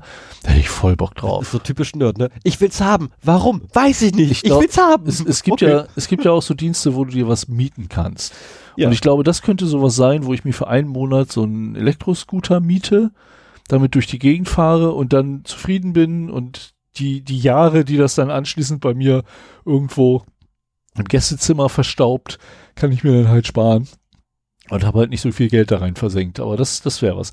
Auf jeden Fall werde ich mir den M365 nicht holen, weil auch hier äh, gibt es eine Bluetooth-App-Anbindung, ähm, womit man halt äh, den, den äh, Scooter äh, ja Scooter-Funktionen bedienen kann sozusagen. Also äh, Passworte ändern, äh, Anti-Theft, also Diebstahlschutz an- und ausmachen, äh, Cruise Control, Eco-Mode, äh, Scooter-Firmware aktu aktualisieren und so weiter. Und äh, ja, das äh, ist aber so, dass äh, auf Scooter-Seite das Passwort nicht ausreichend verifiziert wird. Was heißt nicht ausreichend? Das weiß ich leider Schade. nicht. Nicht ausreichend äh, verifiziert und deswegen können halt Hacker aus bis zu 100 Meter Entfernung, Darf ich dazu Äh, was sagen? ne? Wir reden von Bluetooth. Das ist ein rein theoretischer Wert, diese 100 Meter. Ja, aber 100 Meter sind auf freiem Feld. Ohne irgendwas im Weg. naja, oder mit einer verstärkenden Antenne. Also wenn Ja, aber ich dann, mir kann's- vorstelle, dann, dann kann ich auch über 100 Meter sein, wenn ich, wenn ich eine Richtantenne nehme. normalerweise also- wird das ja auch immer so mit, mit 10 Metern angegeben oder sowas. Aber ich denke mir mal, wenn du irgendwo in äh, einer größeren Stadt dich auf ein Dach stellst, sodass du freie Sicht hast und immer wenn so ein Scooter vorbeikommt, dann funkst du den mit einer Ach, Richtantenne die an. 100 Meter meinst du? Verti äh, äh, vertikal 100 Ja, Meter. was weiß ich. Ja, weil rein theoretisch, also tatsächlich. Das ist ja egal, ob es, also bei, bei elektromagnetischen Wellen ist es ja egal, ob es das Werk waagerecht oder senkrecht ist. Die fallen ja nicht. Das ist nicht ganz so runter, egal, aber das ist, das ist, ähm, ich habe da so ein Buch, das, das äh, ist da sehr anschaulich für, äh, machen wir aber hinterher im Nachgang. Okay. äh, das, die Ausrichtung macht schon, oder die Polarisierung der Welle macht schon einen Polarisierung ist wieder was anderes. Aber ob Ja. du das Ding nach unten richtest oder nach vorne richtest, ist doch ziemlich egal. Das ja, aber wie Die gesagt, Teilchen fallen ja nicht durch die Schwerkraft irgendwann runter wie eine Gewehrkugel. das musst du erstmal beweisen. das musst du mir jetzt beweisen. Das glaube ich dir jetzt so nicht. Ja, dann schlag mal dein schlaues Buch auf. Okay. Naja, auf jeden Fall äh, mit diesem Exploit ist es halt möglich, ähm, verschiedene Angriffsszenarien zu fahren. Zum Beispiel äh, aus voller Fahrt den äh, Scooter abzuschließen. Oder eben auch, was machst du da? Ich versuche das Buch anzukommen. Ja, wir brauchen da jetzt nicht dran rumzulesen. Nee. Oder eben auch Malware einzuschleusen, indem man da eine veränderte Firmware drauf spielt. Oder halt äh, auch so einfache Angriffe wie plötzlich bremsen oder beschleunigen sind damit durchaus möglich. Hast du gerade bremsen oder beschleunigen gesagt? Ja. Ja, das ist doch, das ist auch klasse, Mensch. Ich meine, das, ist, wir das, ist, das ist ein Szenario, das bei vielen vernetzten Autos immer wieder befürchtet wird. Äh, ich denke, da wird das ist immer noch ein bisschen mehr Sicherheit reingesteckt als in so einen billigen, wobei so billig ist er nicht, aber in einen günstigen Bluetooth-Roller Also wir hoffen es äh, oder mal. Elektroroller, nicht Bluetooth-Roller. Also solange es mir keiner bewiesen hat, hoffe ich es einfach mal, dass wir da ein bisschen mehr, mehr Ja. Grips reinstecken. Aber, das, ist sind genau die Szenarien, vor denen man auch bei Autos Angst hat, ne? So von wegen, dass genau. da einer mit einer Richtantenne äh, mal eben dein Auto äh. Ja. Also was, was Also wenn ich, wenn ich, wenn ich daran denke, dass in Amerika die Autos ja mit einem, äh, wie nennt sich die Scheiße, Lowjack oder so ähnlich ausgestattet werden müssen. Äh, ich habe vergessen, wie die Dinger heißen. Ähm, wo dann quasi die, äh, die, die, die staatlichen Behörden eine Möglichkeit haben, per Funk das Auto abzuschalten. Im Falle von, ne, hier, äh, Verfolgungsjagden und so Ja, weiter, dass auch. sie einfach Motor abschalten können. Also, das wird schon, also, finde ich nicht ganz so prickelnd, dass da so ein Gerät drin ist, was das könnte. Und wenn ich das bedenke, ich habe das Ding unter den Füßen. Nehmen wir, nehmen wir hier dein, dein schönes Beispiel her, ne? du willst so, ein- so ein äh, elektronisches äh, Longboard haben. Fährst damit, Höchstgeschwindigkeit. Wie viel dürfen die Dinger fahren, bevor du... 20, wenn, 20 also km/h. die, die dürfen sowieso nicht fahren bisher, aber die Scooter, die dürfen 20 fahren. Okay, du fährst mit 20 km/h von A nach B. Und irgendwo auf dieser Strecke wird auf einmal eine Negativbeschleunigung von 20 km/h ausgelöst Ja, durch das Bremsung. Das tut weh. Das tut echt weh. Also Selbst, selbst wenn vorne noch eine Lenkerstange sein soll, die tut echt weh in der Leistengegend. Kann ich dir aus eigener Erfahrung sagen, so eine Lenkerstange auf die Hüftknochen drauf tut echt weh. Habe ich beim Fahrradfahren oft genug gehabt. Mhm. Ich kenne solche Sachen noch aus meiner Kindheit, das brauche ich auch nicht nochmal. Ja, Ja. ich ärgere mich gerade. Ich habe den falschen Haufen weggeräumt. Ja, wir werden jetzt sowieso nicht in deinem Buch nachschlagen. Ich hätte es doch nebenbei gesucht. Ähm, ich habe da noch eine Nachricht vom 20.02. Und zwar gibt es von Google äh, ein Nest Secure, das ist so eine Art Home-Zentrale für Security-Geschichten. Und da ist gerade hochgekocht, dass da drin ein äh, Mikrofon versteckt ist. Ach, wer hätte es gedacht? Und äh, sie haben es aber niemandem erzählt. Ja, Moment, Moment, Moment. Das war ja nicht versteckt. Doch, also es Nein. tauchte noch nicht mal in den technischen Spezifikationen auf. Und ähm, ich, ich glaube, die haben nämlich jetzt angefangen, äh, das softwaremäßig nachzurüsten, dass du halt über den Google Assistant das Ding steuern kannst. Und äh, darüber ist dann halt äh, überhaupt erstmal bekannt geworden. Das ist auch schon eine Weile her. Also die Tatsache, dass das Mikrofon da drin ist, das ist schon vor Monaten entdeckt worden. Aber irgendwie schwappt jetzt gerade die Diskussion hoch, ähm, dass, dass Google da angeblich ein Geheimnis draus gemacht hat. Ähm, das kam mir irgendwie bekannt vor, diese Thematik. Und äh, Ja, ich ich auch habe gerade irgendwie. dass die- nochmal geguckt. Oh. Ähm, in Schaltsteckdosen hat man das auch sehr oft gefunden. Das äh, AVM zum Beispiel hat irgendwann softwareseitig nachgerüstet, dass in ihren Schaltsteckdosen, äh, dass sie mit ähm, Klatschen dass Oh, sie auf Klatschen reagieren können. Da habe ich einen schönen Artikel bei Heise gefunden, äh, wo halt auch äh, darüber gesprochen wurde, so von wegen, oh, sie rüsten softwaremäßig äh, diese Funktion nach. So nach dem Motto, äh, was ist denn, wo, wo kommt denn da softwaremäßig das Mikrofon her? Die haben sich nach eigenen Worten einen Wolf geklatscht, das hat nicht funktioniert. Ähm, dieser Artikel war von 2017 und ich habe Forenbeiträge von 2013 gefunden, wo sich die Benutzer, äh, wo Benutzer halt so eine AVM-Schaltsteckdose mal auseinandergenommen haben und dieses Mikro da drin gefunden haben. Ähm, Okay. Ich will das, ich will das gar nicht überdramatisieren. Ähm, Gab es auch in anderen Produkten. Und ich weiß zum Beispiel auch, dass in einigen IoT-Devices so eine Art Mikro dafür benutzt wird, WLAN-Passwörter zu übertragen. Also ähm, ja, habe ich schon mal äh, Ah, diese Methode ich weiß gibt wie. es, dass dann Ja, halt über, also dass das Handy quasi äh, unhörbar Genau, ein, ein, äh, also das Mobiltelefon oder die, die äh, das, das Kennwort für das WLAN überträgt, damit Genau. das IoT-Device sich dann halt im WLAN ein. ja, den Kram kenne ich auch noch. Also es, Ähm, es gibt's öfter. Ich weiß nicht, warum jetzt bei Google gerade so dieses Fass aufgemacht wird. Ähm, die haben auch gesagt, äh, ja, das haben wir schon mal vorsorglich eingebaut, so, wir wollten da vielleicht auch Glasbruchdetektion mit betreiben oder so. Und eigentlich wollten wir das nicht geheim machen. Und ich glaube, nur die Tatsache, dass sie es halt nirgends erwähnt haben und Google halt sowieso gerne rumspioniert, ist der Grund, warum diese Diskussion jetzt gerade so hochkocht. ja, das ist aber, ähm, also davon abgesehen, äh, wenn wer richtig Spaß haben will, sollte ich mal angucken, wie so ein Mikrofon funkt, äh, aufgebaut ist. So, ein- so, ein- so also wirklich ne, Billo-Mikrofone, wie die Dinge aufgebaut sind. Und wieso, wenn ihr zufälligerweise mal an einem Notebook sind oder eure Kopfhörer mal auseinandernehmt, guckt euch doch mal an, wie die Lautsprecher aufgebaut sind. Also so Das- großer Unterschied ist Äh, das es nicht ist mehr. im Prinzip das Gleiche. Genau, vom Und auch Prinzip her- da habe ich schon, äh, Also ich habe eine Bauanleitung, wie du aus, äh, aus hier äh, äh, in ihr Kopfhörern Mikrofone baust. Ja, Habe ich eine Bastelanleitung im Netz gefunden gehabt, wo ich dachte, oh, das ist interessant. Könnte man mal machen. Spaß ist einfach wirklich nur just for fun.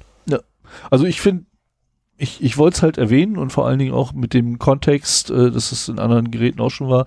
Ich will es halt nicht überdramatisieren. Ähm, man sollte sich sowieso überlegen, wenn man so cloud-basierte Systeme, entweder wo bekanntermaßen ein Mikro drin ist, wie Amazon Alexa, Apple, wie heißen die Dinger bei Apple Äh, oder Google Home Assistant? Frag mich doch nicht. Ich habe keine Ahnung. äh, oder eben auch andere IoT-Devices sich ins Haus holt, äh, dass man da so ein bisschen Vorsicht walten lassen müsste und, und einfach sich der Tatsache bewusst sein muss, dass die unter Umständen mehr nach Hause funken, äh, als einem lieb ist. Ob das nun Audioaufnahmen sind oder ob das, was weiß ich, wie bei einigen Staubsaugern jetzt der Plan äh, des zu saugenden Wohnzimmers ist oder so, ganz egal, ähm, muss jeder für sich abwägen, ob er das Risiko eingehen will oder nicht. Ich weiß, warum ich keinen Saugroboter habe. Ganz einfach, ich habe Türschwellen. Ja, Da kommt hast nicht Türschwellen und hier steht so viel rum. Ja, jetzt, Äh, jetzt liegt auch ziemlich viel auf dem Boden. Viel, ja, Hunde. Hunde, Katzen, Mäuse. Naja, Aber so hat halt, ne? Oh, davon, davon abgesehen, als ich vorhin übrigens nach Hause kam, haben sie erstmal Ratten beschwert. Die haben im Keller nichts mehr zu essen gefunden. ah, na sowas. Ja, haben sie im Kühlschrank geguckt, da war auch nichts. Nee, stimmt, in deinem Kühlschrank. Die dürfen nur nicht deine äh, Lakritzvorräte finden. Nee, die mögen sie nicht. Ah ja, Haben sich auch beschwert. Und die Hundeleckerlis finden sie auch voll doof.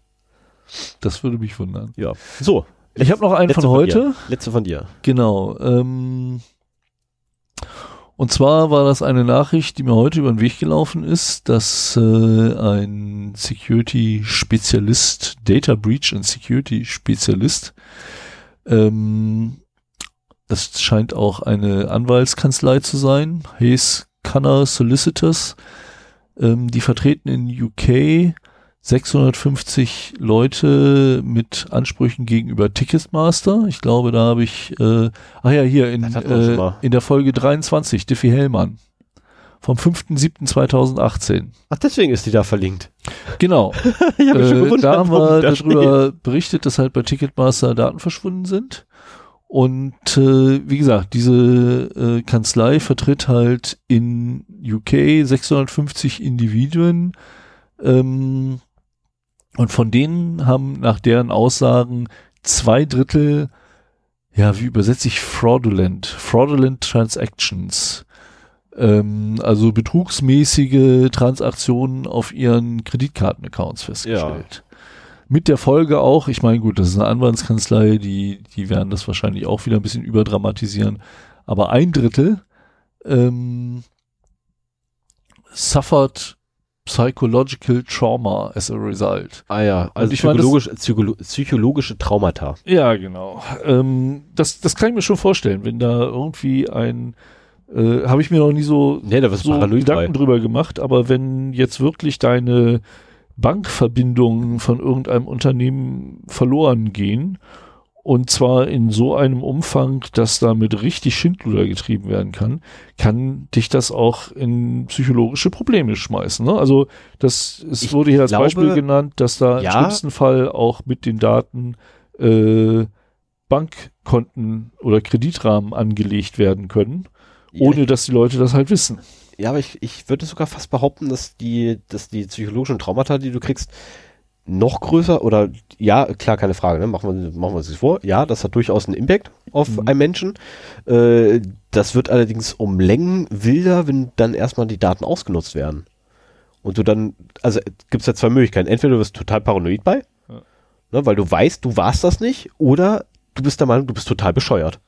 Also ich, ich kann da aus eigener Erfahrung sprechen, nicht im Bereich, äh, dass meine Dan Bankdaten verloren gegangen sind, aber so eine kriminelle Privatsphäreverletzung. So, wir hatten halt mal einen Eindringling äh, in unserer Wohnung und äh, das macht schon eine ganze Menge mit dir. Da wirst du paranoid bei. Das äh, hat meine, mein ganzes Empfinden für eine gewisse Zeit, also ein, mein Empfinden der Umwelt für eine gewisse Zeit ziemlich gestört.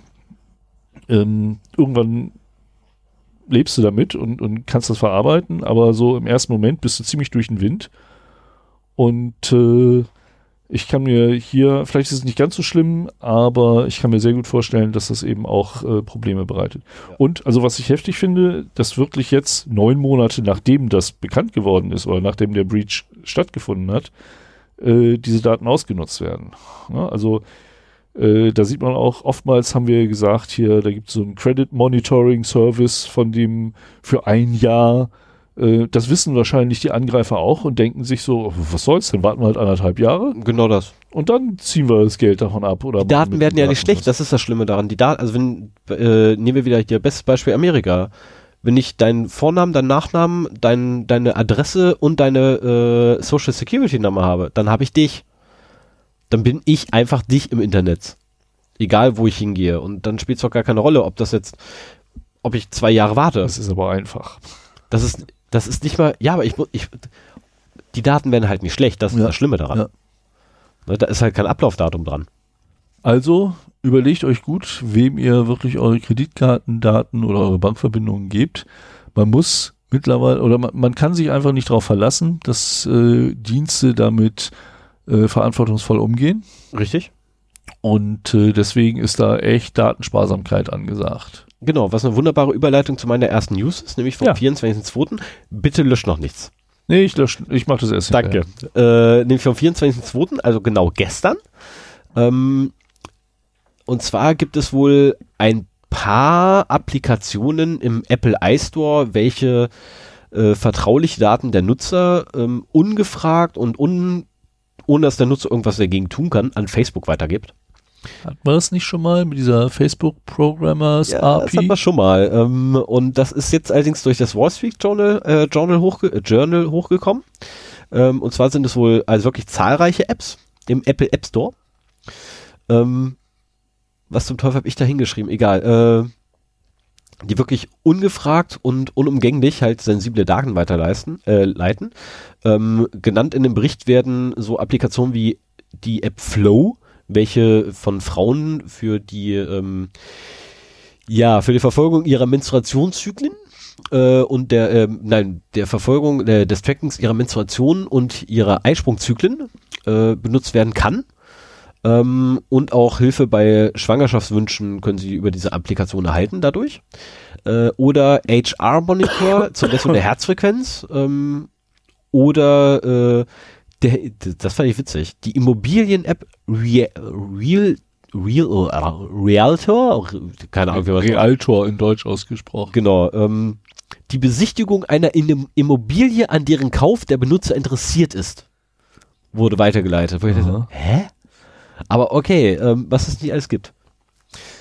Ähm, zusätzlich dazu gehörten allerdings auch so Daten wie, äh, dazu wie Blutdruck, Gewicht, Nutzung einer Meditations-App war auch mit bei, ne, in welchem, sprich Stresslevel, Analysen. Ähm, also Blutdruck, Herzfrequenz, Gewicht, äh, ich gehe davon aus, da, da werden auch irgendwie noch mit Sicherheit so Sachen drin sein wie Vorname, Nachname, ID, bla. Ähm, Und das Ganze ist dadurch zustande gekommen, dass die App-Entwickler äh, Software von Facebook eingesetzt haben, äh, mit der über ein Custom Event genanntes Feature äh, ein Ereignis in der App aufgerufen wurde, welche dann wiederum die entsprechenden Daten an den Social Media Konzern geleitet hat. Ähm, und zwar zusätzlich mit einer eindeutigen Werbe-ID, die sich natürlich äh, mit dem Gerät oder dem Profil verknüpfen lässt, je nachdem. Gut, für Facebook ist das natürlich Gold. Das ist ne? Goldgrube. wenn, wenn da Ja, irgendwie äh, Ja, äh, die, die äh, zur richtigen Einblendung von Werbung für Immobilien oder für frische Hausbesitzer oder für frische Mammis. Genau. Ähm, also Reaktion von Facebook war auch so, ja, äh, also wir, wir haben da doch keine illegalen Daten. Äh, wir sehen auch immer zu, dass wir illegal erhaltene Daten auch sofort wieder löschen und auf keinste Art und Weise auch nur irgendwie ähm, entfernen würden. Also es war ein sehr überspezifisches Dementi, was sie da abgegeben haben. Mhm.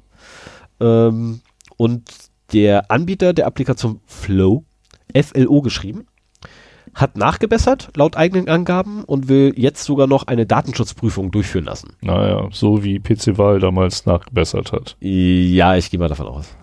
Ich, ich tippe Dem, drauf. dem ist nicht unbedingt zu trauen, wenn die das sagen. Nee, also wenn, wenn ein Anbieter sagt, ja, wir haben hier nachgebessert und wir machen eine Datenschutzprüfung, wahrscheinlich durch den TÜV Süd, ähm, dann wissen wir alle auch, worauf das hinausläuft, äh, weil der TÜV Süd ja dann äh, ein Zeugnis ausstellt, ein Zertifikat aus, ein gültiges Zertifikat ausstellt und nicht erwähnt in diesem Zertifika Zertifikat, was dann auf der Seite sitzt, so, ja, ihr habt, müsst aber noch da und da nachbessern. Ja, beziehungsweise den Ähm, Scope auch nicht definiert. Ne? Also Ja, das kommt auch ähm, mit dazu. Also das ist ja immer das Problem bei diesen Sachen, dass da unter Umständen da Dinge oder dass ein sehr enger Scope geprüft wird, unter anderem natürlich auch immer eine bestimmte Versionsnummer nur einer Software. Ja, wobei das, worauf ich gerade angespielt habe, war der Dammbruch. Ähm, der hier, ja, Südamerika ist doch so ein Damm gebrochen, den, der vorher noch, äh, also der direkt davor irgendwie noch vom TÜV geprüft wurde. Achso, Und der TÜV hat ja dann trotzdem sein Siegel gegeben. Ihr müsst da aber nochmal nachbessern. Aber ihr habt schon mal ein Siegel, ne? Sie könnt euch Mhm. draufpacken, ist sicher. Äh, sorry, aber dann ist das Siegel auch nichts wert. Ähm, das ist sowieso das Problem. Also solche, auch im Softwarebereich ist so ein Siegel nicht viel wert, weil wie gesagt, du weißt nicht, welcher Scope abgedeckt wurde. Äh, es ist in der Regel immer nur eine bestimmte Softwareversion. Niemand so nach dem Motto, die nehmen die Facebook API raus aus ihrer App. nimm mir mein Thema nicht weg. Oh, Entschuldigung. uh, kann der böse Kopf. Nee, erzähl weiter. Du greifst in den Themen, in meiner Themenbacklog vor. Oh, das wusste ich. Ich habe nicht gelesen. Ja, ich habe ich hab da, ne, mein Themenbacklog kennst du ja auch gar nicht. Achso. Aber okay. da, Ja, da, nee, da stehen noch weiter. so Sicherheitszertifikate drin oder Zertifizierung als ja, solches. Erzähl weiter, erzähl weiter. Ist nämlich auch Schlangenöl, aber egal. Ähm, nee, das war es auch eigentlich schon. ne? Also die wollten nachprüfen. So, dann haben wir noch vom 22.02. Äh, wieder Apple, tut mir leid. Die hatten eine Datenschutzrichtlinie in ihrem Online-Shop. Die war leider größtenteils rechtswidrig. Ähm, und obwohl sich halt Apple äh, sehr gerne mal als Vorreiter beim Datenschutz ja hergibt, ne, so, wir arbeiten nicht mit dem FBI zusammen. Wie, wir sollen das entschlüsseln? Nein, das können, das machen wir nicht. Aus datenschutztechnischen Gründen machen wir dieses nicht. Äh, ach, wie hier, hier, du willst bei mir einkaufen, ja, dann gib doch erstmal alles her, was du irgendwie hast. Ähm, hat das Kammergericht Berlin jetzt äh, in der Revision äh, dem äh, davor besitzen, äh, den, oh, den vorhergehenden Landgericht Berlin äh, Recht gegeben, dass diese Datenschutzrichtlinie mehr als rechtswidrig, äh, rechtswidrig war, oder zumindest Passagen. Mehr als rechtswidrig. Ja, tatsächlich, also, ja, okay, mehr als rechtswidrig geht nicht, aber du weißt, was ich meine. Ja. Das war echt, also, sorry. Ähm, damit wiederum haben sie halt das Urteil vom Landgericht Berlin von 2013 Ui. Bestätigt. Oh, sowas zieht sich auch immer so ewig. Ja, Achtung, geklagt hatte man übrigens 2011, und zwar der Bundesverband, äh, der Bundesverband der Bra Verbraucherzentralen gegen die Apple Sales International, die damals nämlich die Online-Shop betrieben hat. Oh, und mittlerweile ist doch die Datenschutzrichtlinie 13 Mal äh, abgeändert worden und Das auch, ähm, davon abgesehen, äh, wie umgehst du denn jetzt als Apple so etwas? Also 20, 2013 haben wir die Klage reinge äh, das Urteil reingekriegt, wie umgehst du das am besten? Naja, du lässt das halt durch wen anders machen. ah, Also die, die, äh, wie ist das Ding da? Apple Sales International? Nee, wie ist das? Doch, Apple Sales International, die betreibt die Shops gar nicht mehr. Das macht jetzt eine andere Tochter von Apple. mhm. Ähm, ja, kannst ja da wieder gegen klagen. Was, was haben sie denn Genau. bemängelt? Achtung, wenn Sie mit Apple oder einem mit Apple verbundenen Unternehmen in Kontakt treten, Komma, können Sie jederzeit, jederzeit dazu aufgefordert werden, personenbezogene Daten anzugeben. Apple und seine verbundenen Unternehmen können diese personenbezogenen Daten untereinander austauschen und sie nach Maßgabe dieser Datenschutzrichtlinie nutzen. Sie können solche Daten auch mit anderen Informationen verbinden, um unsere Produkte, Dienstleistungen, Inhalte und Werbung anzubieten oder zu verbessern. Das war die Passage, Das, die. ist, das ist einer der Passagen, Ah, ja, die okay. definitiv äh, und da drin steckt, äh, also es klingt jetzt erstmal tatsächlich ähm, relativ harmlos. Naja, sie hätten auch eigentlich sagen können, Also wenn, alles, was wir an Daten von ihnen bekommen, dürfen, Dürfen wir verwenden, wie wir wollen. genau, ähm, und so wie das aber formuliert ist, klingt das wirklich erstmal, ich habe da auch dreimal drüber lesen müssen, um erstmal rauszukriegen, hä? Das ist doch, bis ich dann irgendwann darauf gestoßen bin, ja Moment, wir dürfen damit ja machen, was wir wollen. Das ist, ähm, also wenn man das, wenn man einfach nur so durchliest durch den, äh, durch das Ding, das ist so, Es ist so geschrieben, dass man eigentlich gar nicht durchlesen soll. genau, und das, Und das macht auch keine Also, Sau. das überliest du tatsächlich. Ja, ja, das macht keine Sau. Okay, ja. Ja, du. Ja, ich bin Okay. ja auch keine Sau, hast du recht. Ähm, so, jedenfalls äh, wurde dann angekreidet, dass der, Konzer dass der Konzern nahm es sich heraus, personenbezogene Informationen zur Werbung oder für interne Zwecke zu verwenden. Sie sollten auch dazu dienen, um Produkte, Dienste und Inhalte zu entwickeln oder zu verbessern. Das Landgericht erklärte diese, äh, die, das Landgericht erklärte diese Klauseln für unzulässig, da derlei globale Einwilligungen untersagt seien. Es bleibe unklar, welche Daten in welchem Umfang genutzt werden könnten. Ähm, das war letztendlich dann das, was wirklich moniert wurde. Äh, also einmal alles. Ähm, ja, das ist äh, aber letztendlich wieder typisch. Ne? Ich meine, guckt, guckt einfach mal bei, bei Google oder so in die AGBs rein und in den Datenschutzrichtlinien oder äh, auch schön ist Payback. Ähm, muss Sven auch gleich grinsen. Ähm, da guckt einfach mal rein. Äh, achso, habe ich schon erwähnt, ähm, Karstadt möchte auch nicht mehr mit mir reden. ähm, Stellst doch immer so unbequeme Fragen. ja, also der hat irgendwie Mit deiner Geschäftsführung- Interviewtechnik müssen wir noch arbeiten, Die damit du mal eine Geschäftsführung- Antwort kriegst. die Geschäftsführung von Karstadt äh, hat mich dann ähm, doch des Büros verwiesen. also wir haben, wir, wir haben ein Gespräch angefangen, das ist nicht das Problem, aber das wurde halt innerhalb von 15 Minuten, wurde, nach, war es dann leider auch schon vorbei. Ähm, und mir wurde untersagt, das Material zu verwenden, was schade ist. Ähm, möchtest du das hier erzählen oder hinterher, wenn wir wieder offline sind? Äh, pff, du, da gibt's nicht viel zu erzählen. Okay. Also da gibt's wirklich nicht viel zu erzählen, weil ich bin nicht zu der, also die unbequemen Fragen wurden alle nicht beantwortet. Okay. Ne? Ende. Ähm, ich habe halt so die Standardfragen äh, gestellt gehabt, warum denn die, die äh, sechs Monate meine Einkäufe brauchen. Ähm, und wa- was sie denn mit diesen Daten dann anfangen würden. Äh, ich bekam auch dieselbe Antwort so, ja, wir haben ja aber gar nicht die Kunden, äh, die, die, nee, was, was, wie, wie jetzt jetzt bei PayPay, bei Payback hier, die, die, die Dingsbumsnummer hier, die Accountnummer, ach, keine Ahnung, ja, Nutzernummer, ähm, woraufhin ich dann sagte, ja, aber ich kaufe gerade bei Ihnen ein. Und Sie kriegen genau in dem Moment meine Daten. Also können Sie ja schon durchaus einen Rückschluss ziehen. Und dann war das Gespräch mehr oder weniger vorbei. Aha. Ähm, Ja, also Egal. Stefan versucht es immer mal wieder und Genau. rennt ständig gegen irgendwelche Wände. ja, dabei. irg irgendwann, irgendwann Vielleicht machen wir ich, irgendwann mal eine Sendung mit, mit Antworten, die du bekommen hast. ja, so schöne Ausweichantworten, da habe ich mittlerweile ein paar auf dem Lager, ja. Äh, so, am 24.02. machen wir, äh, machen wir weiter hier. Ja. Am 24.02. Ähm, oh, das war gestern. Die Ortungs-App äh, wurde einem Dieb, einen Dieb in Hamburg zum Verhängnis. Und zwar wurde einem 64-Jährigen am Donnerstag äh, eine Tasche gestohlen. Ähm, Smartphone, Tablet, EC-Karten, einmal alles. Ne? Dokumente und so weiter und so fort. Also wahrscheinlich äh, so ähnlich wie mein Rucksack. Ne? Geldbörse mit drin, Notebook drin und so weiter. Einmal alles bitte.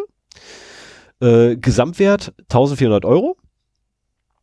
Wie die Bundespolizei mitteilte. Ähm, Überwachungskameras am Bahnhof haben durchaus diesen Diebstahl aufgenommen. Und am Freitag hatte sich dann der Bestohlene bei der Bundespolizei äh, nochmal gemeldet und dem mitgeteilt, dass er seine Technik per Ortungs-App am Bahnhof lokalisieren konnte. Ähm, Zivilfahnder suchten dann den Täter und naja, man hat ihn doch tatsächlich am Gänsemarkt stellen können. Äh, es war ein 35-Jähriger, äh, wie sie schrieben. Man hat ihn festgenommen und der Rucks im Rucksack befand sich tatsächlich noch das gesamte Diebesgut, das dann natürlich dem Bestohlenen zurückgegeben wurde. Das stelle ich mir aber total schwer vor. Also wenn du, wenn, ich stelle mir das als Glücksgriff vor. ja, wenn der, also entweder kannten die ihre Pappenheimer und haben da halt mal, der war dann halt am Gänsemarkt und dann haben sie halt mal kontrolliert.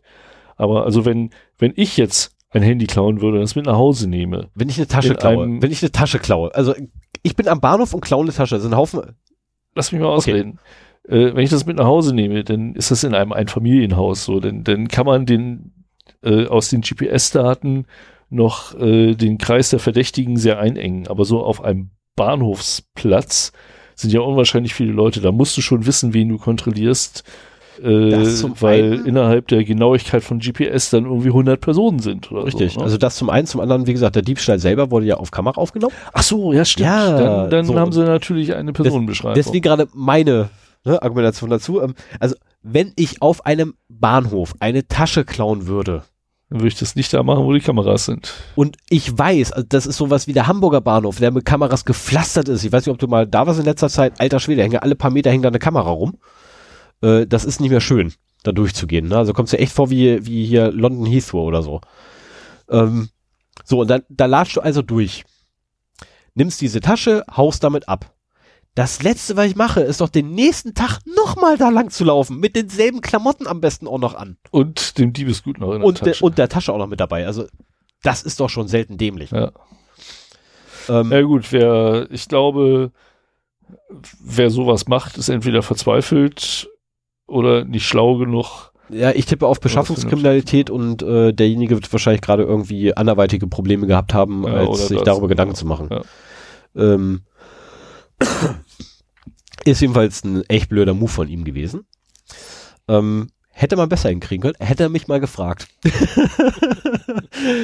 äh, so, jetzt habe ich noch einen vom 23.02. Jetzt kommt nämlich hier ne, die, die berühmte Post. Die Schweiz. Ja, die Schweiz. Oh scheiße, wie fange ich da an? Also, ähm, die Schweiz möchte gerne ein E-Voting-System einführen. Und zwar übergreifend. Ähm, sie möchte dafür natürlich auch gerne sicherstellen, dass das Ding als mehr oder weniger sicher angesehen werden kann. Äh, wie macht man das natürlich? Mit einem Security Audit würde man das machen oder mit einem Penetration, Penetration Test oder mit einem Intrusion Test oder so, ne? Kön könnte man ja so machen. Ähm, sie haben sich für einen Intrusion Test entschieden, lassen den allerdings nicht durch ein Unternehmen unter Verschluss irgendwie machen, sondern nein, wir machen das öffentlich. Also wir machen einen Public Intrusion Test. Ja, so Ein eine Art Pit. Bug, Bug Bounty. Äh, ja, ich glaube, das sind irgendwie, also es ist nicht viel. Ich habe leider nicht rausgeschrieben, äh, wie viel das ist. Das ist echt nicht viel, was du kriegst. Ich glaube, 40.000 ist das Maximum, 500 Schweizer Franken ist so Minimum, was du kriegen kannst. Ähm, hat bis jetzt, soweit ich weiß, noch keiner irgendwie Geld für gekriegt. Ähm, aber, also, ne, wir, ich beauftrage dich jetzt, mach mal hier einen Intrusion-Test. Äh, aber du darfst dir nur das Kernsystem angucken. Von meinem E-Voting-System. Wir reden ja von meinem E-Voting-System, ne, wo so Maschinen rumstehen, so Gehäuse, da ist Hardware drin, auf diese Hardware läuft eine Software. Diese Software wiederum spricht wiederum mit anderer Hardware, die Peripherie, ne, und dem Human Interface Devices und so weiter und so fort. Darfst du dir alles nicht angucken. Nur Und das Kernsystem. kein Social Engineering. Kein Social Engineering, bitte. Nein, das bitte auch nicht. Also das geht ja mal gar nicht. Also Social Engineering, nee, das, das darfst du auch nicht machen. Und äh, weil wir schon dabei sind, äh, Social Engineering äh, erwähnt wurde, du darfst natürlich auch nicht irgendwie andere Methoden noch ran. Ne? Also weder an die Hardware noch sonst irgendwas. Nee, nee, nee, nee, nee. Und irgendwie hier an Dritte irgendwie rantreten. Dafür. Nee, das ist auch verboten. Darfst du auch nicht machen. Ähm, was du allerdings machen darfst, äh, du hast hier meinen Quelltext oder du hast hier den Quelltext, den diese nette äh, Firma für uns geschrieben hat. Und du hast hier eine, ich nenne es mal Dokumentation. Man könnte auch sagen, das ist so, naja, ein Flyer dazu, der dir nichts erklärt. Jetzt mach mal. Ähm, ja, was dann, äh, also was, das, Ganze ist echt eine Farce sondergleichen. Ähm, die Dokumentation ist also wirklich mehr als mangelhaft. Da ist, äh, da fehlt so ziemlich alles an Dokumentation, was man eigentlich erwarten würde. Äh, der Quellcode selber fol- folgt keinerlei Konventionen oder Standards, die man irgendwie erwarten würde bei solch durchaus kritischer Software. Ähm, der ganze Scheiß ist wohl aufgesplittet auf zig, also wirklich zig einzelne irgendwie äh, Java-Dokumente, die dann wieder irgendwo zusammengebaut werden und keiner weiß so wirklich, wie alle miteinander interoperabel agieren sollen und tun. Ähm, und es gibt auch von allen Seiten bereits bevor der PIT angefangen hat, also der Public Intrusion Test, musste erstmal drauf kommen. Pitfalls. Fällt mir da gleich wieder ein. Ähm, und noch bevor der überhaupt angefangen hat, gab es bereits zahlreiche Kommentare äh, von, also wirklich renommierten Sicherheitsforschern, nicht irgendwie irgendwelche dahergekommenen Script-Keys, sondern wirklich Leuten, die sich Tag ein, Tag aus nur mit sowas beschäftigen. Ähm, unter anderem einer, die für das GC, GCHQ ja, mhm. äh, gearbeitet hatte, die dann auch gesagt hat, äh, sowas ist ihr im Leben noch nicht untergekommen. Ähm, äh, ein anderer hat äh, bei Twitter verlautbart, das wäre ein Clusterfuck an Security by Obscurity. Wo ich dachte so, okay, das sind harte Worte. Ich habe den Quelltext nicht gesehen.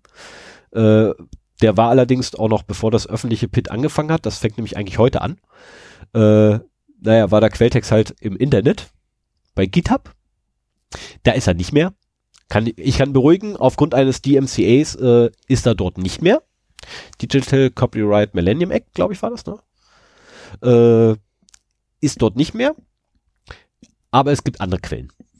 Also wer den Quelltext haben will, äh, der findet ihn auch definitiv, wenn er weiß, wie ja, er ich, muss. ich glaube, den kriegst du ja auch, wenn du dich daran beteiligen willst. Ja, dann, dann kriegst Aber du auch, ja. dann musst du halt auch unterschreiben, dass du dich eben an die Regeln da hältst. Genau, und jetzt kommen wir ganz kurz nämlich noch zu den Regeln, weil ne, du musst dich auch an die Regeln halten. Es gibt Regeln für das Disclosure-Verfahren. Ähm, also grundsätzlich sind es, ich glaube, sechs Wochen. Äh, nach Ende des Pits darfst du erst disclosen. Also sprich öffentlich machen, was du gefunden hast. Und du darfst auch nicht den Quelltext in Gänze zitieren oder so, so ganze Funktionsblöcke, sondern nur die Zeilen, die wirklich den Fehler enthalten. Mhm. Also gut, das ist irgendwie die ganze Klasse totaler Bullshit ist. Ähm. Also auch da wüsste ich einen Weg drum rum, wie ich tatsächlich den gesamten Quelltext irgendwie äh, freimachen kann. Ja, äh, ja schon Leute getan. Ja, genau, aber das haben ja andere Leute schon gemacht, deswegen äh, ne, braucht man da keine Energie reinstecken. Und äh, das Ganze all allerdings, ähm, also ich persönlich vermute auch tatsächlich Security by Obscurity, die da getrieben wurde, was den Quelltext angeht und äh, die mangelnde Dokumentation. Äh, und das Ganze ist so abstrus, dass ich sehr, sehr, sehr, sehr froh bin, dass ich mich nicht näher damit beschäftigen muss, sondern einfach auf Logbuch Nextpolitik Folge 287 verweisen kann, wo sie das nämlich mal gemacht haben. Ja, und ich muss auch, äh, ich habe mich jetzt sehr zurückgehalten, weil ich dich erstmal ausreden lassen wollte. Ja, bitte. Aber für mich äh, ist das auch eine, eine, eigentlich nur eine riesengroße Marketingkampagne und äh, Nebelkerzen werfen. Ja, das ist, das ist eine totale Denn, Farce, was da abläuft. Ähm, mit dieser Marketingkampagne, dieser, dieser öffentliche Intrusion-Test, damit soll halt im besten Falle, ich meine, da wird was gef gefunden und darüber sind sie sich wahrscheinlich auch im Klaren, aber äh, dass sie damit darstellen wollen, okay, wir hatten vielleicht noch ein paar Sicherheitslücken, aber wir haben ja diesen Test gemacht und deswegen sind die da alle raus, wir haben die alle behoben. Ähm, also, dass, dass man so irgendwie äh, Vertrauen in die Sicherheit schaffen will, auch wenn es ein, ein trügerisches Vertrauen ist. Aber der, der eigentliche Punkt wird davon gar nicht abgedeckt. Und ähm, dass das, auch wenn das bei Lochbuch Netzpolitik sehr schön rausgearbeitet wurde, wollte ich das hier auch nochmal sagen. Ähm, eigentlich, das eigentliche Problem ist die Transparenz dabei. Wir haben momentan Welche Transparenz? Ein, wir haben ein Wahlsystem, das jeder nachvollziehen kann. Wir haben Wahlbeobachter, wir wa haben Wahlhelfer. Äh, ja, du kannst, du kannst dich in so ein Wahlbüro den ganzen Wahltag setzen, äh, gucken, wie da die Stimmen abgegeben werden, dass die äh, geheime Wahl respektiert wird, dass jeder nur einen Zettel wieder in die Urne steckt, wenn er da rauskommt, dass auch jeder nur einen Zettel bekommt und am Ende des Wahltages bist du mit ganz vielen Leuten um diesen Haufen rum, zählst das aus, zählst das gegen und dann werden deine Wahlergebnisse, also die Ergebnisse deines Wahllokals werden weitergeleitet. Du kannst später nachvollziehen anhand dem, was in der äh, Presse veröffentlicht wird, dass da auch die Zahlen, die ihr festgestellt habt, auch wirklich drin auftauchen.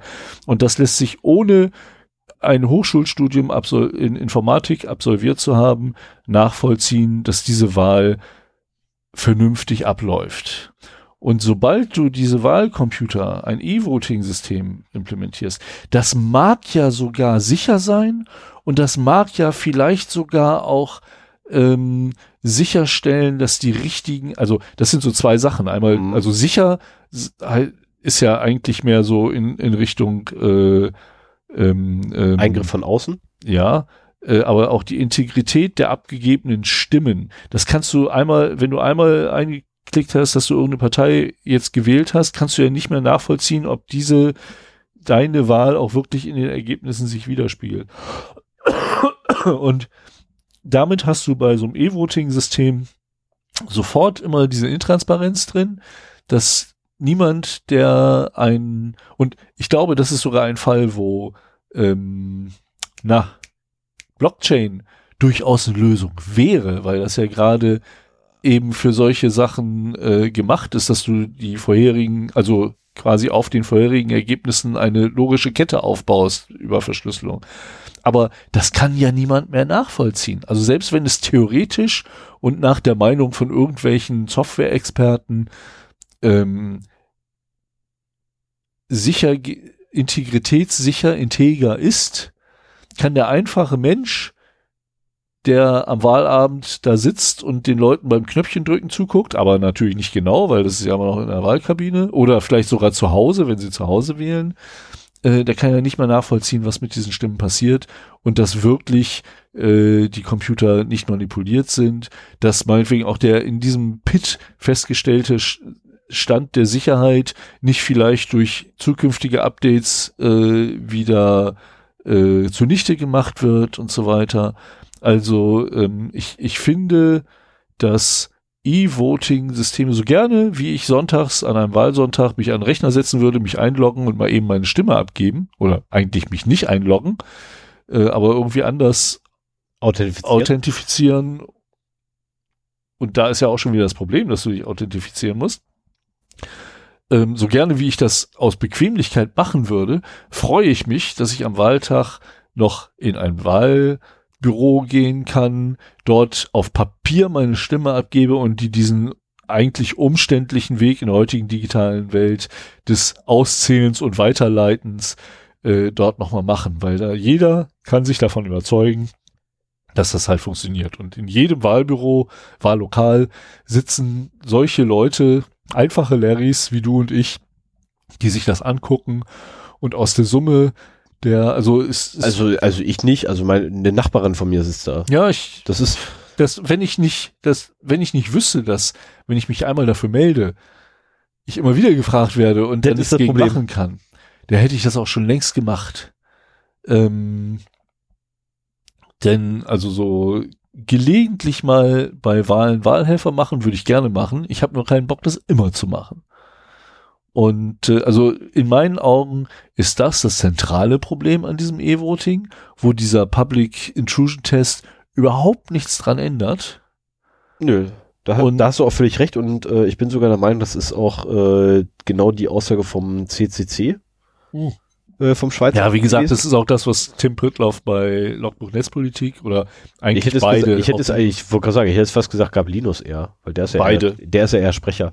Ja, Linus hat mehr so diesen äh, Public Intrusion Test auseinandergenommen, ja, weil er eben auch in der letzten Folge nochmal diese äh, Bedingungen da geschildert hat, so nach dem Motto, die, die Standard-Angriffsvektoren, die dürfen halt alle nicht genutzt werden, so nach dem Motto, anscheinend wissen sie eh, dass sie da verwundbar sind. Damit ist der ganze Sicherheitstest hin, hinfällig. Ja, ich habe gestern Abend habe ich eine andere Analogie angewendet gehabt, um das jemand zu erklären. Äh, stell dir einfach vor, dein Auto muss einer Feinstaubprüfung, äh, nein, du baust Autos und dein Auto wird jetzt einer Feinstaubprüfung, also Feinstaubbelastungsprüfung, Abgabeprüfung, wie auch immer, unterzogen. Aber du stellst die Bedingung, nur an den Reifen. ja, irgendwie sowas. Ne, und du hast jetzt den neuesten Motor drin und es geht tatsächlich um die Freigabe für den Motor, aber nur an den Reifen. Ja. Das ist, das ist so, so äh, furchtbar. Mit zwei Armen und einem Bein auf dem Rücken gebunden, bitte tritte meine, äh, bitte tritt meine Tür ein. Ähm, naja, aber ich fand diesen Aspekt auf jeden Fall wichtig genug, um ihn nochmal zu erwähnen. Ähm, Definitiv. Dass wirkliche Problem von E-Voting und weshalb in meinen Augen das nie kommen darf, ist halt das Problem der Nachvollziehbarkeit. Das hast du ja allein schon in dem Moment nicht mehr gegeben, äh, wenn die Daten irgendwo abgelegt werden. Ja.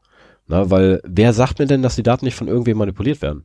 Jetzt mal, jetzt mal ganz, ganz blöd gesprochen. Ich meine, ja, okay, ich bin da mal wieder apo, apo, ap, ab. Nee, aber das ist, es geht um das Vertrauen in das Wahlsystem. Genau, und das, das kannst wird- du nicht haben. Das kannst du Das nicht wird haben. mittel- bis langfristig schwinden, wenn wir E-Voting-Systeme haben. Ja, genau, allein schon, weil wir ja sehen, wie leicht Daten manipuliert werden können. Heutzutage. Das ist ja, das ist, das sind nur Bits irgendwo auf einem Magnetspeicher. Nimmst einen Magneten, gehst einmal drüber, hast du da Es sei denn, haufenweise es Null. ist mit Blockchain. Mach mal Alter, weiter. gleich, jetzt- gleich gibt's eine sonst wohin, ey.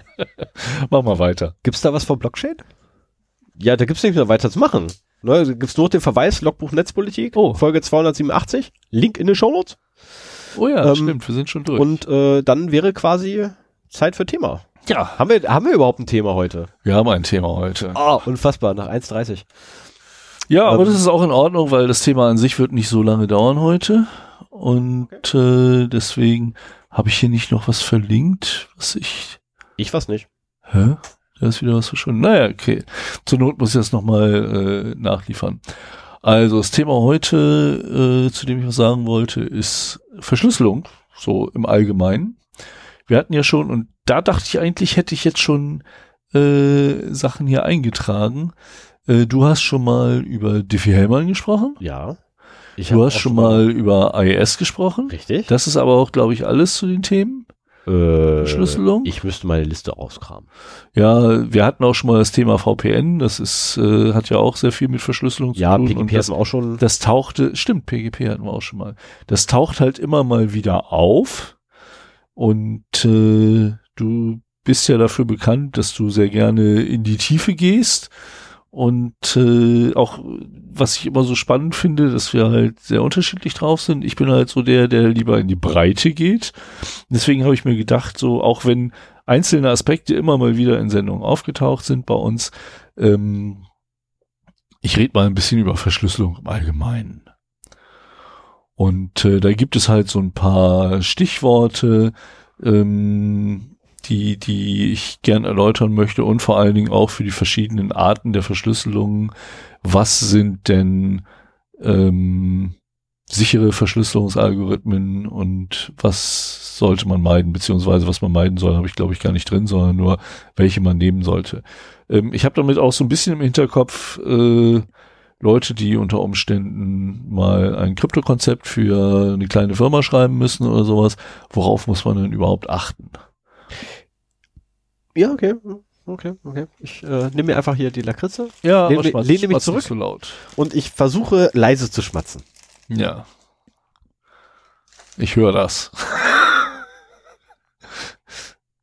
Ich höre es immer noch. Äh, mache gerade. Lutsch ihn. Lutsch es. naja, gut. Ähm, Wer von uns beiden war doch gleich der alte Mann? was hat das damit zu tun? Es ging um den Art der Humor, äh, um, um die Art des Humors. Okay. So, dann wollen wir mal sehen, was haben wir denn hier? Ähm, erstmal gibt es halt immer mal wieder so den Unterschied Verschlüsselung und Hashes. So, es wird Ja. oft von verschlüsselten Passwörtern gesprochen, die aber in Wirklichkeit halt nicht verschlüsselt sind, sondern mit einer Hash-Funktion gehasht sind. Was ist jetzt der Unterschied? Bei Verschlüsselung ist es irgendwie möglich, wenn man die richtigen Secrets hat, aus dem, äh, also man, man nimmt einen Text her, verschlüsselt den über einen Verschlüsselungsalgorithmus Mhm. und mit dem Secret, das dabei ist, was für eins das ist, lassen wir mal erstmal außen vor, hat man halt, oder mit einem anderen, auf jeden Fall mit einem Secret, hat man halt die Möglichkeit, aus diesem äh, verschlüsselten Durcheinander wieder den Originaltext herzustellen. Okay. Das ist so die einfachste. Dein Gesichtsausdruck macht mir Sorgen. Ja, ich, ich, ich, ich, ich warte gerade äh, auf den Punkt, wo ich dir dazwischen grätschen kann, eventuell. ah, ja, gut. Ich meine, da begebe ich mich natürlich auch mit den Hashes auf ein Gebiet, wo ich deutlich weniger Ahnung habe als du, aber das soll ja auch nicht das Kernthema sein. Ich wollte es Nee. trotzdem, ich wollte es trotzdem mal abgrenzen. Nee, ich, ich, ich versuche ja wirklich nicht ganz so reinzugehen. Ja, sei nett zu mir, genau. Ja, ich meine, du hast mich letztes Mal, ne? Ich habe mich auch entschuldigt. Du hast mir letztes Mal, letztes Mal vorgeführt, dass ich eine, sogar eine eigene, du hast eine eigene Kapitelmarke bekommen. Ich habe mich entschuldigt. Ja. Ja, Hashing ist jetzt im Prinzip was anderes. Das ist nur One-Way. Oder? also, erzähl weiter. Ich, ich guck- bin gerade, ich bin gerade, ja, ich bin gerade, ich bin gerade am Durchgehen. Moment. Erzähl erstmal weiter. Also im Prinzip geht es darum, dass man halt aus einem Klartextblock einen möglichst eindeutigen, äh, zufällig aussehenden Textstring erzeugt, der im Prinzip auch immer die gleiche Länge hat, also und von dessen Inhalt, also gehashten Inhalt, man nicht wieder zurückschließen kann auf das äh, Klartext. ursprüngliche Klartext. Den ursprünglichen Klartext. Ähm, das hat halt äh, zur Folge, dass also standardmäßig werden halt Passwörter gerne einer Hash-Funktion und sollten auch einer Hash-Funktion unterzogen werden, wenn sie irgendwo gespeichert werden. Ähm, es wird oft gesagt, die Passwörter sind verschlüsselt. Sie sind halt gehasht, Meistens, ja. ähm, damit eben das Originalpasswort äh, nicht erraten werden kann. Oftmals ist es auch so, dass quasi schon im Browser dann äh, die Hashing-Funktion stattfindet, so dass es auch gar nicht. Ja, das ist eine Sache.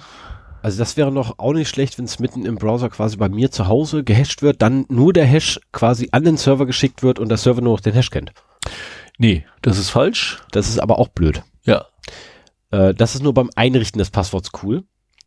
Das wird äh, blöd, wenn ich dann zum Login selber dann den Hash rüber schicke, weil das ist blöd, weil dann kann ich mich auch wenn, wenn ich hinsetzen, das wieder schreiben und mit Sniff und so weiter. Nee, im Prinzip ist das auch, und da kommen wir nämlich schon auf eine andere Unterscheidung, auf die ihr später einkommen wollte. Das ist vor allen Dingen für das Speichern von Passwörtern relevant. Dass wenn man wirklich eine Datenbank verloren geht, ähm, dass dort eben nicht die Klartext-Passwörter drinstehen, sondern dass die gehashten äh, Sachen drinstehen. Das kann man über Brute Force-Ansätze äh, und das macht mein Gegenüber gerne mal mit größeren Datenmengen ähm, wieder rückgängig machen. ja, aber nicht nur Brute Force, es gibt auch bei verschiedenen Hash-Algorithmen Möglichkeiten, ähm, äh, kurze, No- Passwörter, nee, No kurze. Passwörter zu erkennen. So Ah, ja. dass du quasi äh, den, den Schlüsselraum, den du hast, der normalerweise ja, ach Gott, äh, ich weiß nicht, die, die, ich weiß gerade nicht, welcher Hash-Algorithmus das war, ähm, der ist normalerweise 40 Bit lang. Das ist nicht viel. Ne? Also 40 Bit ist acht Zeichen im ASCII. Mhm, mhm. Ne? So, ähm, und wenn du da irgendwie nur zwei Zeichen reinklopfst, dann sieht der hintere Teil immer identisch aus. Ah ja. So dass du von vornherein weißt, alles klar, es sind nur zwei Zeichen oder es sind drei Zeichen oder es sind vier Zeichen. Und das erkennst du halt daran, dass hinten immer gleich aufgefüllt wird. Mhm. Wo, wobei äh, eine Eigenschaft hat Hashing eigentlich noch, dass auch bei kleinen Änderungen des Input-Strings große Änderungen des Outputs rauskommen. Also wenn ich jetzt mein Passwort von äh, Stefan 2018 auf Stefan 2019 ändere, Dann sieht alles anders aus. dann sieht der Hash komplett anders aus und nicht nur halt äh, an einer kleinen Stelle, so dass halt wirklich diese Rückschlüsse auf ähm, auf den Originalstring äh, nicht möglich sind. Wie gesagt, gängige Angriffsmethode ist halt Brute Force oder ein Wörterbuch-Attacke äh, oder halt solche Kniffe. Also oftmals ist es ja auch so, wenn man Teile des Textes vielleicht kennt, dass es noch einfacher ist. Ähm, und um Brute Force noch ein bisschen schwieriger zu machen, ähm, gibt's halt dann noch äh, die Möglichkeit, dass so ein Hash gesalzen wird, salted Hash. Mhm. Das heißt, da wird noch ein äh, Teil dran gehängt, der nicht Bestandteil des Passwortes ist. Und äh, dann wird erst gehasht. Yep. Aber dieses Salz, also der angehängte Teil an das Passwort, ähm, tja, der muss halt auch irgendwo stehen. Entweder ist das, äh, also wenn eine Datenbank abgezogen wird, ist halt die Gefahr, dass das halt auch dabei ist, nicht gerade klein. Es sei denn, es ist irgendwo anders. Deswegen hat man ja irgendwo mehr als herkommen. einen in der Regel. Ja, das hast du schon mal erzählt, aber das ist, sind auch nicht so viele. Ich hätte jetzt zum Beispiel gedacht, dass äh, Du kannst, du kannst nehmen, wie viele du willst. Also es kommt halt immer drauf an. Also wenn man es richtig sicher machen möchte, würde man ja eher dann eine, was ich behaupte mal, tausend verschiedene haben. Äh, und dein eines Passwort, was du gerade schickst, das statt ich einfach mit den tausend Dingern durch, habe tausend Prüfungen, die ich machen muss, ist relativ schnell gemacht. mhm. Ne? Äh, dauert auf der Kiste hier fünf ja, aber Sekunden diese bei Big Bang. tausend, diese tausend Salts musst du halt dann wahrscheinlich auch in die Datenbank einpflegen. Genau. Und äh, wenn du einen Angreifer hast, der sich die Datenbank greift, dann ist, wenn die dabei sind, hast du Pech gehabt. Äh, ja, oder du machst es auch so, dass, äh, ja, also grundsätzlich, ja, die Salts liegen immer mit deiner Datenbank meistens irgendwo daneben oder in einer zweiten Datenbank, aus der ich sie dann noch hole, die irgendwo anders liegt. Aber meistens sind die Salts tatsächlich irgendwo in irgendeiner Datenbank noch mit drin. Gibt es nicht auch Pepper?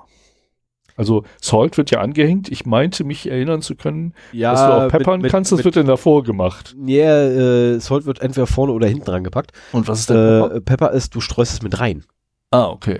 Du hast dann dein, dein eigenes Muster, nachdem du Zeichen auffüllst, also reinschmeißt. Ist mir aber ist- in der Praxis noch nicht untergekommen. Äh, mir schon, weil ich auf die Art und Weise bereits einen Key versteckt habe.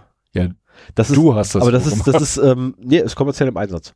Äh, das ist allerdings, ähm, ja, das ist blöd, weil du ja immer nach demselben Muster vorgehst und irgendwann, ne, weil du hast einmal dieses Muster, das ist fest drin und das war's. Und wenn du halt Passwörter hast, die zu kurz sind, um da irgendwie dein ausreichend Pfeffer reinzuschmeißen, dann hast du halt die A-Karte, Hm. weil entweder der Algorithmus mich hinten einfach weiter pfeffert, was total Bullshit ist, ne, weil da hast du auf einmal Leerzeichen drin, wo du weißt, so, ach guck mal da. da Ja gut, das jetzt ist, normales das ist Zeichen. ja im Hash nicht. Das wäre blöd. Äh, oder du hast ähm, die andere Möglichkeit, dass er äh, letztendlich viel zu wenig reinwerfen kann. Weil was du machen möchtest, ist, du möchtest möglichst viel Entropie reinschaffen. Hm. Und diese möglichst viel Entropie sind zufällig Zeichenketten. Oh, meine Nase. Sorry, ich habe Schnupfen. Äh, äh, sind zufällige Zeichenketten halt. Äh, und ähm, wenn du da halt drei zufällige Zeichen, sorry, die machen nichts aus. In der Regel. Na, weil wenn wir jetzt von einem sechsstelligen Passwort ausgehen, das dauert nicht lange. Also sechsstellige Passwörter durchzuprobieren, dauert nicht lange. Drei Zeichen dran packen, dann bin ich bei, pff, äh, lass mich lügen, anderthalb Wochen, zwei Wochen Rechenleistung, die ich brauche. Äh, ja, komm, sitze ich hinten ab. Ne? Oder du mietest dir halt genug Hardware. Genau, oder ich miete mir einmal für richtig, für definitiv kleines Geld einmal richtig Hardware und bin dann in ein paar Minuten durch, äh, paar Stunden durch. Hm. Naja, gut. Also das ist halt Hashing. Da reden wir ja auch ein bisschen drüber. Ähm, Ja, du. aber in erster Linie, ja, nee, ich fände es ja schön, wenn wir da zusammen drüber reden. Ähm, in erster Linie geht es um Verschlüsselung. Und äh, so die ersten Stichworte sind da asynchrone Verschlüsselung, synchrone Verschlüsselung und hybride Verschlüsselung. Fangen wir mal mit dem einfachsten äh, Fall an. Synchrone Verschlüsselung. Was ist das? Ähm, da wird im Prinzip zum Verschlüsseln und Entschlüsseln das gleiche Secret verwendet. Beispiel ist so ein ZIP-File, ähm, das per AES verschlüsselt wird. Ähm, da nimmt man halt ein Passwort, mit dem man halt das, äh, den Inhalt verschlüsselt. Und wenn man es wieder entschlüsseln will, muss man das gleiche Passwort wieder benutzen.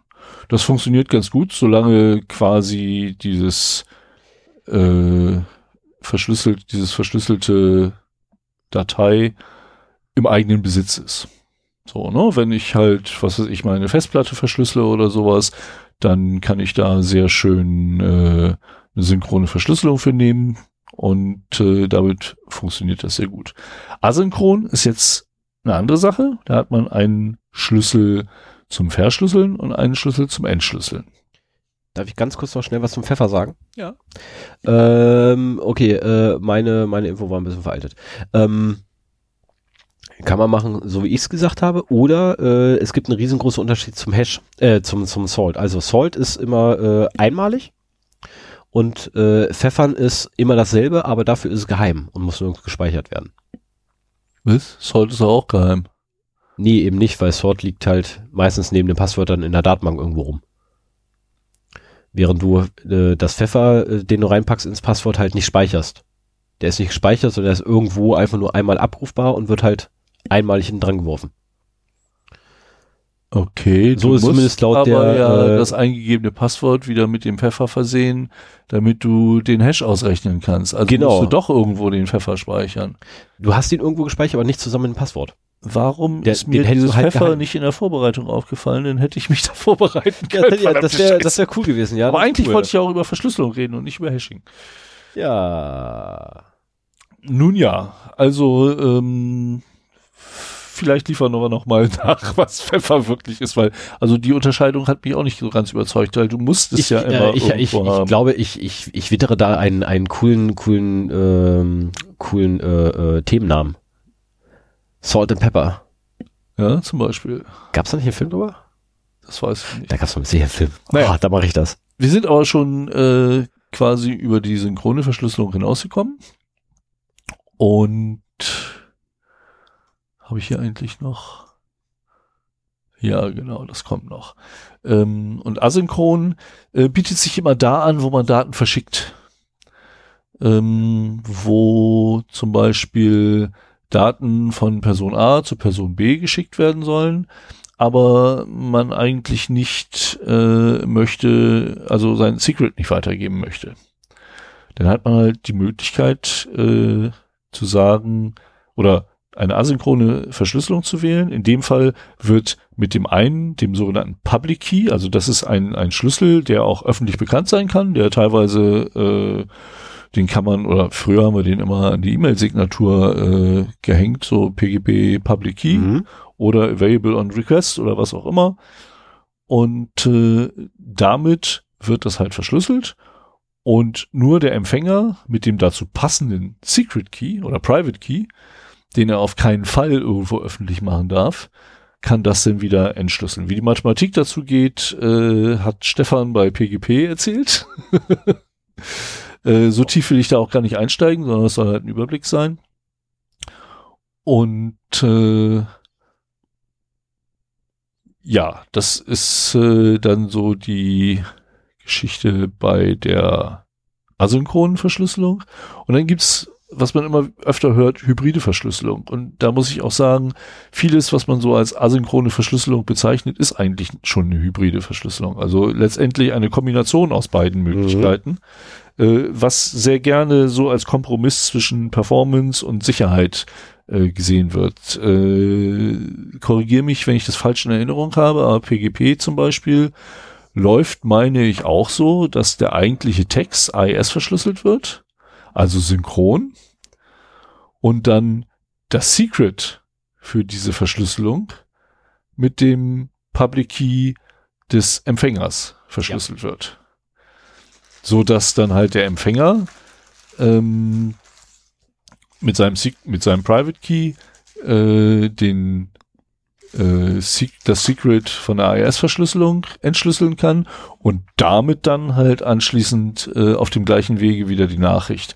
Denn synchrone Verschlüsselung ist aus Gründen, die mir äh, unbekannt sind, äh, deutlich schneller und äh, einfacher auch per Hardware. Nein, der Hund kommt zu mir.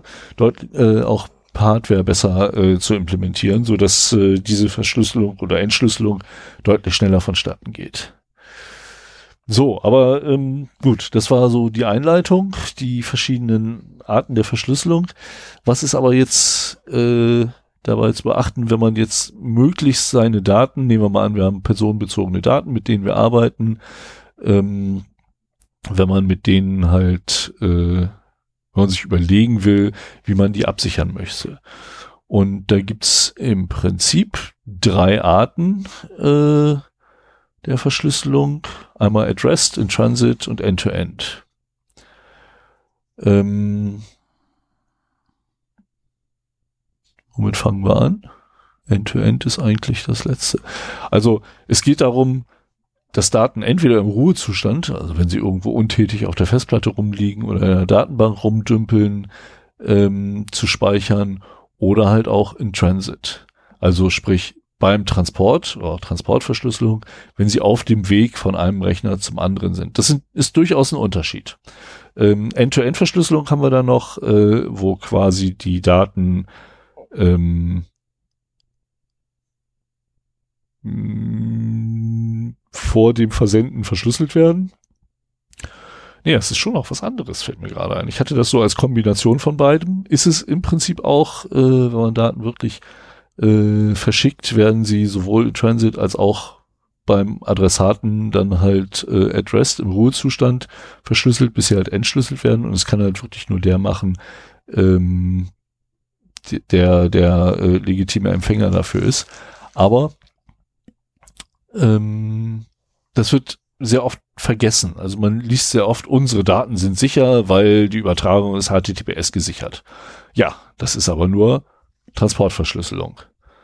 Und wenn die Passwörter dann trotzdem im Klartext oder die, die zur verschlüsselnden personenbezogenen Daten zum Beispiel im Klartext in der Datenbank abgelegt sind, was äh, sehr gerne so gemacht wird, dann äh, hat man halt ein Problem, wenn jemand unberechtigt auf den Server kommt.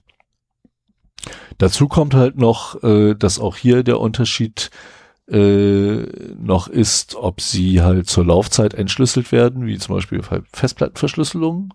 Da, wenn ich ein, meine Festplatte verschlüssele, äh, ist halt, wenn der Rechner aus ist, keine Chance, ohne das Secret an die Daten zu kommen.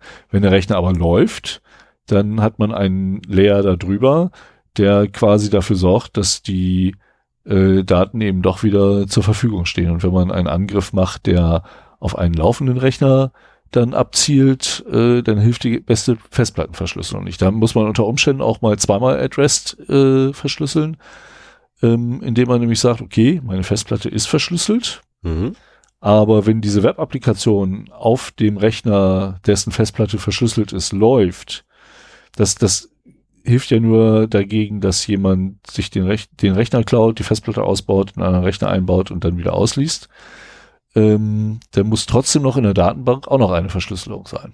Das sind so verschiedene Layer, äh, die man beachten muss, wenn man wirklich ein sicheres Verschlüsselungskonzept haben möchte. Ähm, Beispiele für Verschlüsselung im Ruhezustand ist halt die genannte Festplattenverschlüsselung. Da haben wir unter Windows äh, ein mitgeliefertes, ich glaube in der Home-Version ist es nicht drin, aber in anderen, allen anderen Versionen ist es drin. Über BitLocker hat man halt die Möglichkeit, seine Festplatte zu verschlüsseln.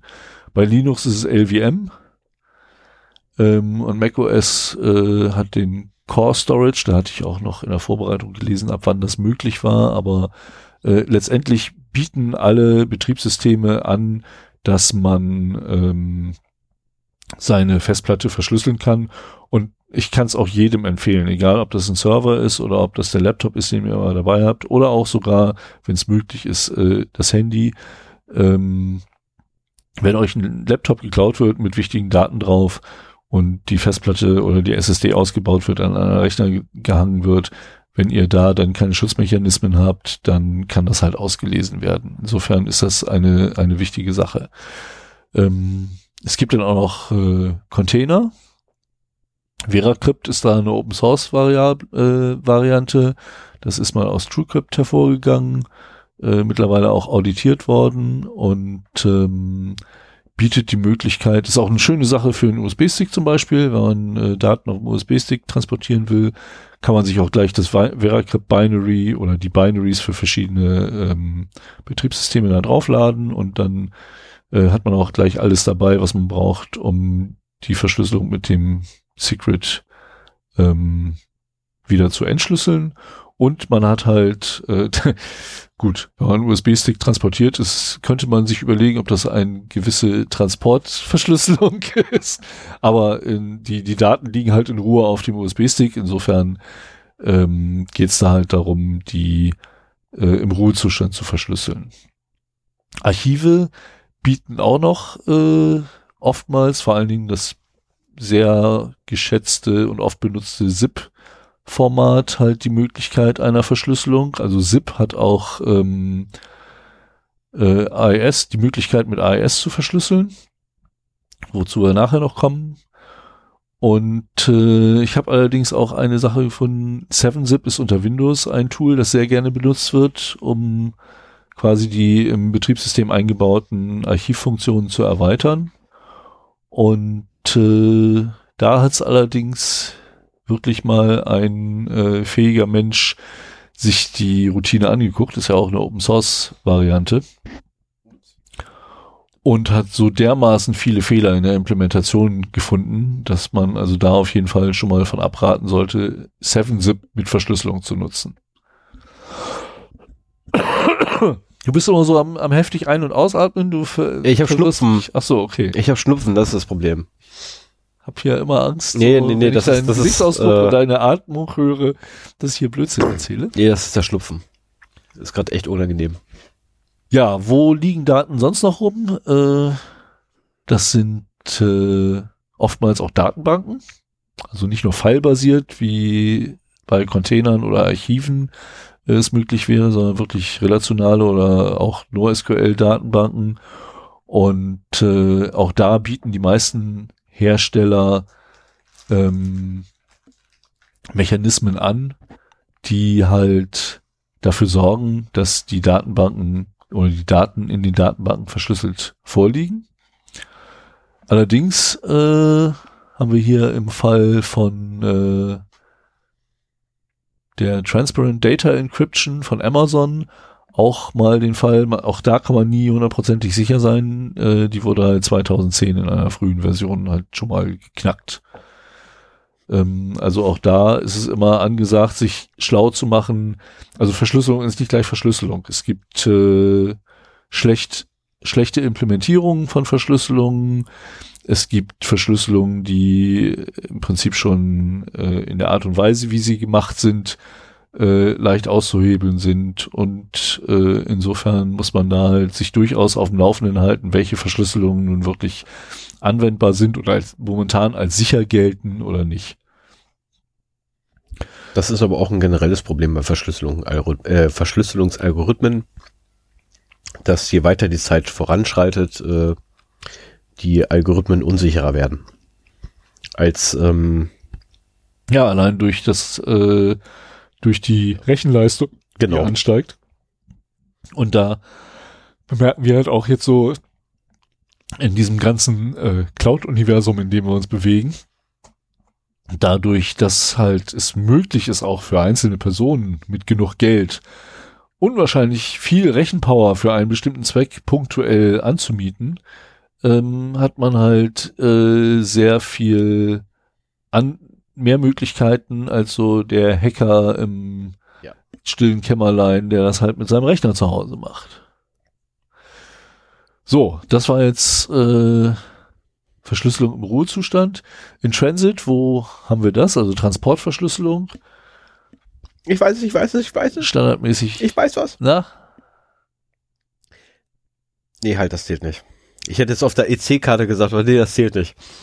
Ähm, äh, oh, oh, SSH, SSL, TLS, äh, FTP kannst du absichern. Ja, du nimmst mir hier alles vorweg. Also Achso, Entschuldigung. aber ja, es sind die offensichtlichen Sachen halt, ne? Äh, Webseiten werden oft über eine, da heißt es ja auch, äh, TLS, Transport Layer Security, das sagt genau das aus. Früher SSL äh, und immer wenn man halt HTTP, HTTPS benutzt, dann werden halt die Webseiten heute über TLS, früher über SSL verschlüsselt übertragen. Und die Verschlüsselung beinhaltet auch Teile des URLs, der angegeben wird. Also ähm, wenn jemand Man in the Middle macht, kann er zwar sehen, welcher Server angefragt wird, aber schon der Pfad der dahinter ist, äh, ist schon Bestandteil der Verschlüsselung. Also man sieht nicht mehr, welche Seite aufgerufen wird. Ähm, was dabei auch interessant ist, habe ich einen schönen Artikel zugefunden, äh, den ich hier in Shownote habe, ähm, dass es auch so etwas gibt wie TLS Fingerprinting.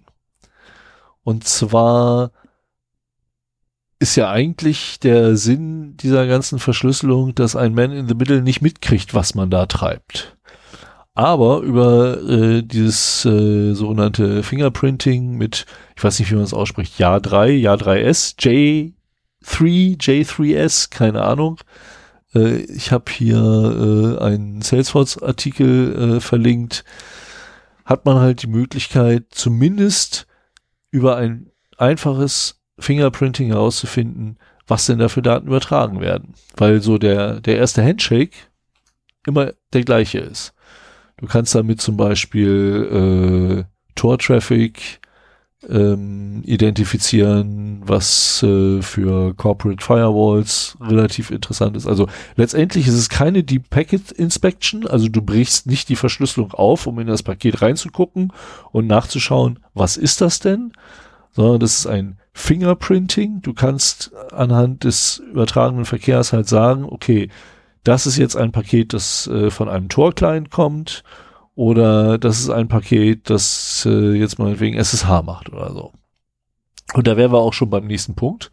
Remote Shell ähm, ist halt äh, auch eine Art der Transportverschlüsselung. SSH haben wir auch äh, schon eine Sendung drüber gemacht. Äh, die Windows-Variante, also unter Linux ist es halt sehr ge gebräuchlich, unter Mac OS geht's auch. Ähm, unter Windows nur mit Zusatzsoftware. Ähm, ja. Aber Windows hat dafür was anderes, und zwar RDP, Remote Desktop Protokoll. Das ist mehr so eine Art VNC äh, für Windows. Das ist, also SSH geht ja in erster Linie auf die Konsole und bietet auch die Möglichkeit darüber, äh, Tunnel aufzubauen und so weiter. Und ähm, RDP ist mehr so eine grafische äh, Oberfläche, die allerdings auch nicht ganz ähm, ganz so, oder man muss schon wissen, was man macht, damit man es wirklich sicher macht. Und wenn man mal bei Showdown guckt, wie viele RDP Instanzen da verfügbar sind. Ich habe hier einen Artikel verlinkt, wenn jemand mit RDP arbeitet, schaut da ruhig mal rein, ähm, um, um das halt auch wirklich abzusichern. Falltransfer. Von früher kennt man noch FTP, also das Wahnsinn. In den 90ern habe ich halt einfach alles im Klartext übertragen, inklusive Passwort und allem. Ähm, was machst du da? Ich versuchte gerade den Link aufzumachen und so. habe auf, den, auf die falsche Stelle geklickt. Okay. Deswegen mich gerade ein wenig gewundert. Ähm, FTP macht halt zwei Verbindungen auf. Äh, einmal einen Autorisierungskanal und einmal einen Datenkanal.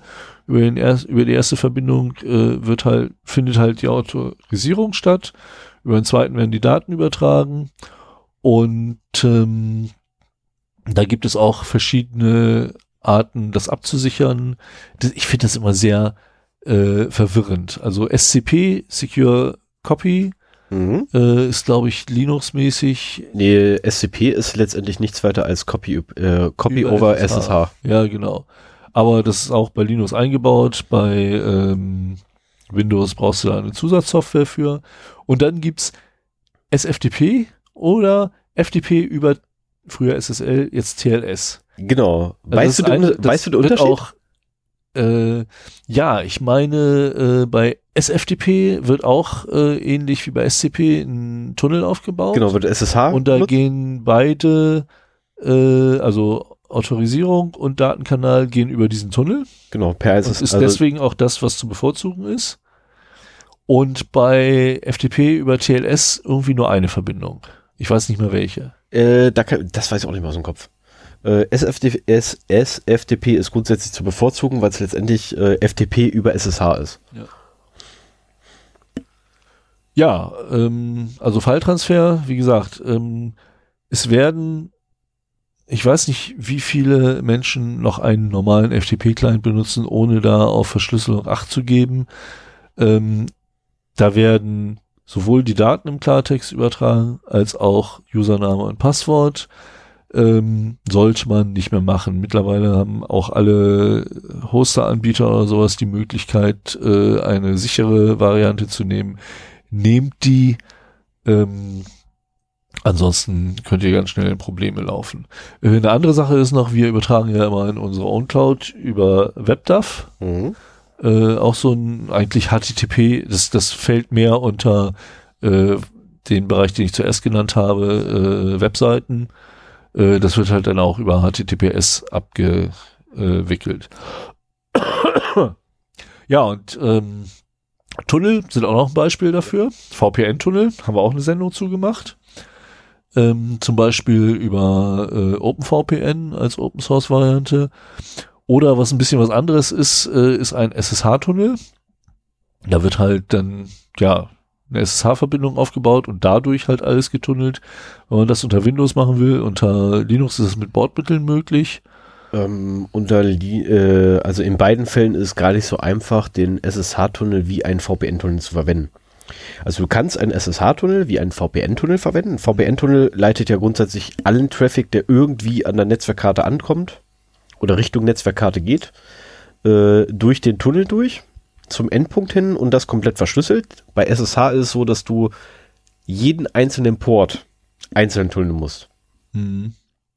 Das Äh, ist halt ein höherer Routing-Aufwand. Also A, das, weil du auch noch zusätzlich aller Software sagen musst, ähm, benutz, äh, wenn du irgendwo hin telefonieren möchtest, dann bitte an mich, also an dich selber schicken, an die 127 bla, ähm, und dann auf den und den Port. Äh, ist gar nicht so trivial. Ähm, es gibt Möglichkeiten, einen Traffic von einem Rechner oder von einem Telefon beispielsweise über einen SSH-Tunnel zu schieben. Ist aber wirklich mit Aufwand verbunden, den Otto Normalmenschen hier macht. Das machen nur noch Nerds äh, wie meiner, einer einfach nur zum Spielen. Mhm. Sorry, mehr wollte ich dazu auch sagen. Nö, nö, ist in Ich Ordnung. wollte ja da jetzt nicht irgendwie. Ähm, ja, und als, als dritte und eigentlich immer die zu bevorzugende Art und Weise ist halt die End Ende-zu-Ende-Verschlüsselung. Wir haben halt, man, man könnte sich ja vorstellen, Du hast Tor Ähm, vergessen. was? Du hast Tor vergessen. Oh ja, das Tornetzwerk äh, ist auch nochmal Tunnel hoch drei im Prinzip. Ähm, da werden mehrere, deswegen auch äh, The Onion Browser, also wie Zwiebelschalen wird da, werden da halt Verschlüsselungen angewendet. Jedes Datenpaket, das durch das Tornetzwerk geht, wird mindestens dreifach verschlüsselt. Mhm. Wobei halt äh, bei jedem Node, du, du gehst auch durch mindestens drei Nodes, Entry Node, Middle Node, Exit Node. Mhm. Da wird jedes Mal eine Schale abgeschält. Der beim Entry Node ähm, weiß man halt von wem es kommt, aber nicht wohin es geht. Im Middle Node weiß man im Prinzip beides nicht. Da weiß man nur von welchem Entry Node es kommt und zu welchem Exit Node. Und beim Exit Node ist halt mittlerweile die äh, Information verloren gegangen, woher das kam. Das ist halt äh, eine Anonymisierungstechnik. Das wird, da wird die Verschlüsselung hauptsächlich zur Anonymisierung äh, und zur In-Transit-Verschlüsselung halt äh, gegen Man-in-the-Middle-Attacken angewendet, die aber auch äh, nicht hundertprozentig Anonymität äh, gewährleistet. Wir haben auch dazu eine Sendung gemacht zum Online-Tracking, äh, so diese ganzen Äh, Fingerprinting. wir haben da auch eine eigene Zeitung, äh, eigene Seite gemacht zum Darknet. ja, genau. Ja, The Darknet Rises, glaube ich, hatte ich es damals genannt. Ja. ja, ich mag die Filmanspielungen. Ja, wir in letzter Zeit auch wenig. Also zu, Ja. wenn dir eine zu Verschlüsselung einfällt, ich finde den Titel total langweilig, dann äh, nehmen wir die. Aber äh, ich bin nicht der Filmfreak hier, ich weiß da nichts. Ich gehe mal auf die Suche und höre dir nebenbei noch. Ja, das will ich doch hoffen. Also nebenbei suche ich und höre dir hauptberuflich zu. Ja, äh, End-to-End-Verschlüsselung äh, ist so die letzte Kategorie da und eigentlich auch die, die immer zu bevorzugen ist. Also man kann sich natürlich vorstellen, ähm, man sorgt dafür, dass die Daten bei einer Web-Applikation meinetwegen äh, verschlüsselt vom Anwender zum Browser übertragen, äh, vom Browser zur Applikation übertragen werden. Dann werden sie da genommen und verschlüsselt in eine Datenbank äh, geschrieben auf einer verschlüsselten Festplatte. So, das sind aber immer Momente in diesem Weg, äh, wo äh, die Daten eben doch dann zwangsläufig im Klartext äh, vorliegen und letztendlich musst du dem Anbieter vertrauen, dass er verantwortungsvoll damit umgeht, dass es nicht zum Beispiel in seinem Webshop äh, eine Malware injiziert wurde, die halt vor dem Verschlüsselungsvorgang im Webbrowser äh, meinetwegen die Daten noch abgreift und an eine andere, ähm, an einen anderen Server weiterleitet, wie das mittlerweile sehr gerne gemacht wird. Ähm, wenn man eine die E-Mail war auch so ein äh, Die E-Mail. die E-Mail, genau. Äh, so ein Fall, wo eine Umschlüsselung erfolgte. Also sprich, man schickt schon irgendwie, äh, verschlüsselt seine Daten an den E-Mail-Server, der packt die dann kurz aus, packt sie mit dem anderen Schlüssel wieder ein und schickt sie weiter. Und das ist halt der weiche Punkt an der Stelle, ähm, wo man eben erstens dem Anbieter vertrauen muss, dass er da nicht selber nochmal eine Klartextkopie abzwackt für seine Zwecke und auch, dass seine Security so gut ist, dass da niemand anders eine Klartextkopie abzwacken kann. Ähm, deswegen gibt's für bestimmte Anwendungen eben Ende-zu-Ende-Verschlüsselung. Äh, Im Falle von zum Beispiel Cloud-Diensten kann man das auch so als Zero-Knowledge-Policy ähm, beschreiben. Ähm, Boxcryptor ist so ein Beispiel, wo man seine Daten, bevor man sie halt in irgendeine öffentliche Cloud pumpt, äh, auf seinem eigenen Rechner verschlüsselt, dann in die Cloud schickt und mit welchem seiner eigenen Geräte auch immer äh, man das Ganze dann synchronisiert und wieder äh, entschlüsselt, äh, man nur selber in der Lage ist, das Ganze zu entschlüsseln. Wenn diese verschlüsselten Daten in der Cloud liegen, hat der Anbieter keine Chance, an die Daten ranzukommen, weil es, weil sie zu keinem Zeitpunkt im Klartext vorliegen. Und äh, deswegen nennt sich das halt Ende-zu-Ende-Verschlüsselung. Also nur ganz am Anfang, wenn Daten, wenn mit Daten etwas gemacht wird, zum Versand vorbereitet werden, was auch immer, und wenn sie empfangen werden, findet halt das Verschlüsseln und Entschlüsseln statt und dazwischen sind die Daten halt ständig verschlüsselt. Ähm, jetzt Boxcryptor war so, so ein Beispiel, wie man halt seine Daten in der, in der Cloud ähm, da absichern kann. Äh, ein anderes Beispiel ist auch äh, mein der Passwortmanager meines geringsten Misstrauens, Keepers, ähm, der verschlüsselt auch äh, das äh, Passwortfile und dieses Passwortfile habe ich halt auch in der Cloud abgelegt, um dann eben von verschiedenen Endgeräten aus darauf zugreifen zu können. In meiner privaten Cloud allerdings nochmal so als bisschen extra Sicherheit, aber ähm, ich will also wenn ich dem, dem prinzipiellen Verschlüsselungsalgorithmus von Keepers nicht trauen würde, dann würde ich es halt äh, auch nicht da mitmachen. Ähm, Messenger nutzen auch sehr oft Ende-zu-Ende-Verschlüsselung. WhatsApp hat ja ähm, die Verschlüsselung auch von Signal übernommen. Richtig. Irgendwann einmal. Genau, als sie mitgekriegt haben, dass das erstens eine schöne Marketingmaßnahme ist, Ende zu Ende verschlüsseln, zu verschlüsseln und zweitens, dass die Metadaten eigentlich viel wichtiger zum Auswerten sind als die eigentlichen Inhaltsdaten. Und äh, das hat auch, äh, also ich finde, das hat WhatsApp gut getan, in, in dem Sinne, dass die Leute ihm mehr vertrauen. Ich habe immer mehr Schwierigkeiten, den Leuten irgendwie zu kommunizieren, dass WhatsApp keine gute Idee ist. Du bist da halt sowas von gegen den Mainstream, wenn du WhatsApp nicht hast. Das ist echt ein Punkt. Aber da redet der Einäugige mit dem Blinden. ich wollte es gerade sagen, du redest gerade mit einer Wand. Ja, genau. Aber, ich habe äh, gar keine WhatsApp. Auch da kann ich, es ist erstaunlich, auf wie viel äh, Folgen von uns ich verweisen kann in diesem Thema. Äh, wir haben eine Messenger-Folge gemacht ja. Und ähm, WhatsApp, Signal, Wire und Threema sind auf jeden Fall Messenger, die Ende-zu-Ende-Verschlüsselung eingebaut haben. Telegram, ähm, das habe ich heute schon mal erwähnt, äh, nur bedingt. Also in äh, geheimen Chats zwischen zwei Individuen ist äh, eine Ende-zu-Ende-Verschlüsselung eingebaut, äh, aber bei den normalen Chats nicht. Das heißt nicht, dass sie nicht eine Transport Warum geht mein Rechner aus?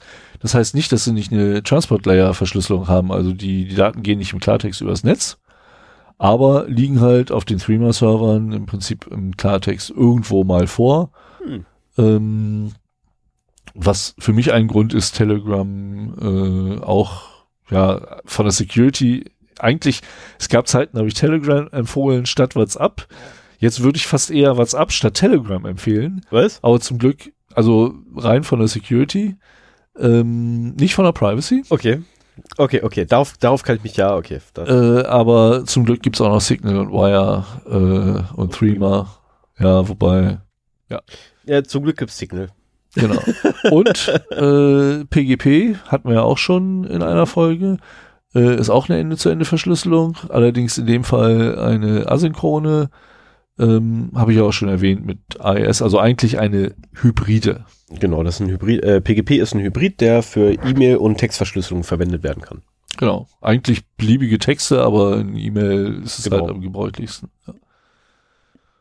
So, jetzt habe ich noch hier einmal eine kleine Übersicht.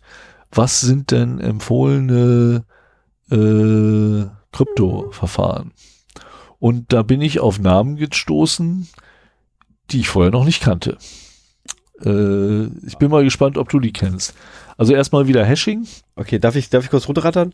ja, ja, ja, ja. So, Okay. Jetzt muss ich erst mal scrollen. Na gut. Nee, danach, danach geht's. schade, das war's schon. Nee, ich habe halt so mal äh, für mich auch recherchiert, was sind denn ähm, Algorithmen, die als sicher gelten, die man benutzen kann. Und äh, das sind Argon 2.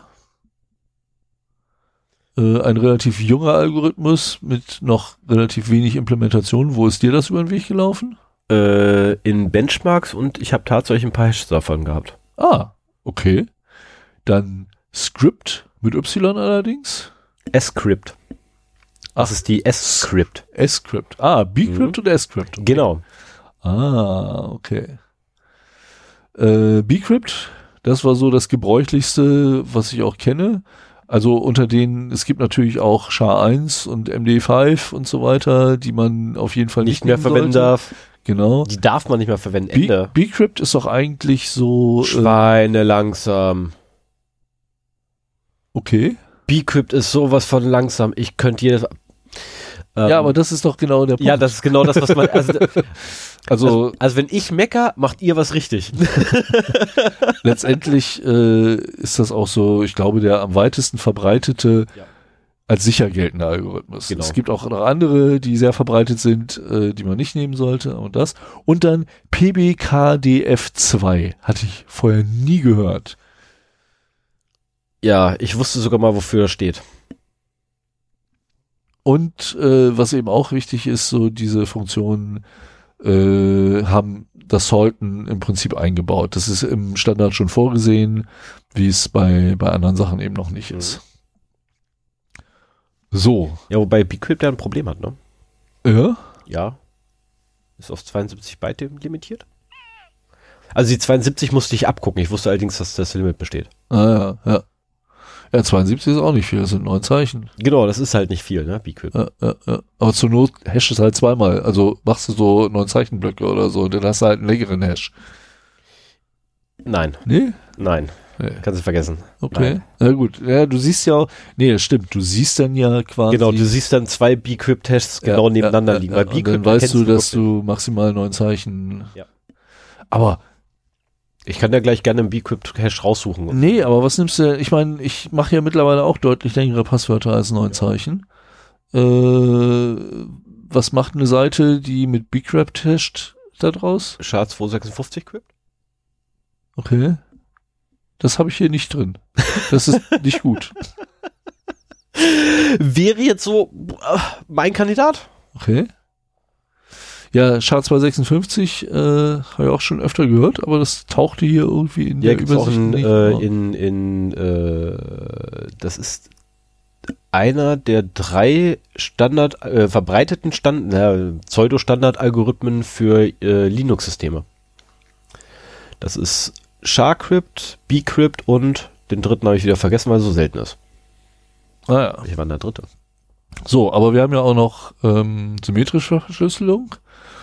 Und äh, hier ist, wie wir es auch schon heute oft gehört haben, AES mit einer Schlüssellänge von mindestens 256 Bit. Ähm, eigentlich das, was man meistens macht. Das, Also- was man verwenden sollte. Ja, genau. Das hast du auch in den gängigsten Programmen drin, wenn da Verschlüsselung ist. Also auch Twofish, das ist ein Nachfolger von Blowfish, Mhm. äh, gilt auch als sicher und verdammt, jetzt muss ich noch mal, das hatte ich mir leider nicht rausgeschrieben, aber Der hätte fast, der wäre fast AES geworden. ach, Ja, ja, der wäre fast AES geworden, der lässt sich nur nicht so gut in Hardware gießen. Deswegen ach ist das AES. meine ich, das geht auf, also äh, Blowfish geht irgendwie alleine auf Bruce Schneider zurück Mhm. und Twofish ist dann eine äh, erweiterte äh, Erweiterung davon und da hat er nicht mehr alleine mitgearbeitet. Da hat noch Niels Ferguson, John Casey, Doug Willing, David Wagner und Chris Hall dran mitgearbeitet, aber dieser Name Bruce Schneider, äh, Mhm. den kennt man durchaus. Und äh, das hat mich auch überrascht, als ich von Blowfish das gelesen habe, dass der das halt damals mal gemacht hat. Der ist also auch schon relativ lange in dem Business drin. Was ich krass fand, ist, dass er das Ding allein auf die Beine gestellt hat. Ähm, gut, das waren jetzt symmetrische Verschlüsselungen. Asymmetrische Verschlüsselungen haben wir halt RSA, PGP oder S-MIME, so als Beispiele, die man als sicher ansehen kann. Und ähm, tja, die auch im Prinzip gleichzeitig äh, hybride Verschlüsselungen sind. Also, oh Mann, was denn? Ich habe einen Schluck Also jetzt auf. Ich glaube, ich muss. aber, Was? Jetzt hast du es aber. Ich glaube, wir müssen jetzt langsam fertig werden. Ja, ich bin aber auch so gut wie fertig. Genau. bin am Ende angekommen. Also, Ähm, PGP, RSA und S-MIME sind sozusagen hybride Verschlüsselung. Da warst du gerade stehen geblieben. Ja, genau. Und insofern kann man relativ schlecht unterscheiden äh, dazwischen. Was, was noch Beispiele für äh, hybride Verschlüsselungen sind, sind äh, hier auf Netzwerkprotokollebene IPsec, TLS, SSL, äh, ja und PGP haben wir ja schon schon erwähnt. Also ich ich rein hybrid, äh, rein asymmetrisch und hybrid, das geht so ineinander über irgendwie. Ja, es ist fast fließend, ja. Ja. Also, ja, es gibt da durchaus eine, eine harte, äh, harte Grenze für asymmetrisch und hybrid. Aber in der Praxis, aber in der Praxis- halt wirklich Genau, in der. Praxis sind die meisten, ähm, äh, die einem so im täglichen Bedarf begegnen, tatsächlich hybrid. Ja, das war's eigentlich. Einmal so ein kleiner Überblick, äh, wo kommt Verschlüsselung vor, äh, was für Verschlüsselungsarten gibt es, welche sind als sicher anzusehen. Ähm, wenn ihr da Kommentare habt, meldet uns, euch bei uns. Gerne, gerne, immer her. Ähm, ich, Feedback at wir, wir, 0x.de. haben, wir haben vorher da noch gar nicht drüber gesprochen.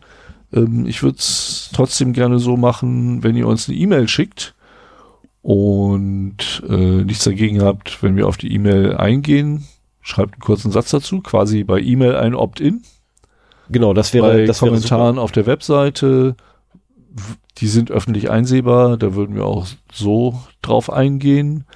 Ähm, wenn ihr E-Mail-Kommentare schickt, würden wir vielleicht im Allgemeinen darauf antworten. Ähm, das habe ich nämlich noch vergessen.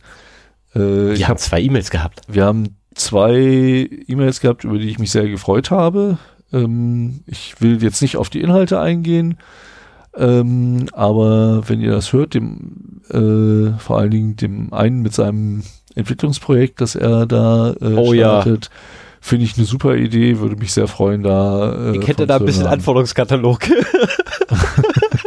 Ja, habe ich auch schon ein bisschen was zu beigesteuert. Also das, äh, das wäre mir ein echter Traum, wenn da was entstehen würde. oh ja, das wäre super. Ähm, müssen wir mal gucken, was da draus wird. Ich freue, wir freuen uns auf jeden Fall immer, wenn wir von euch hören. Ähm, wie gesagt, wenn es irgendwie ein bisschen vertraulich sein soll, wenn ihr es nicht an die große Glocke hängen wollt, schreibt uns eine Mail. Wenn ihr uns eine Mail schreiben wollt und wir es trotzdem im Podcast erwähnen dürfen, äh, dann schreibt es kurz dazu als Opt-in.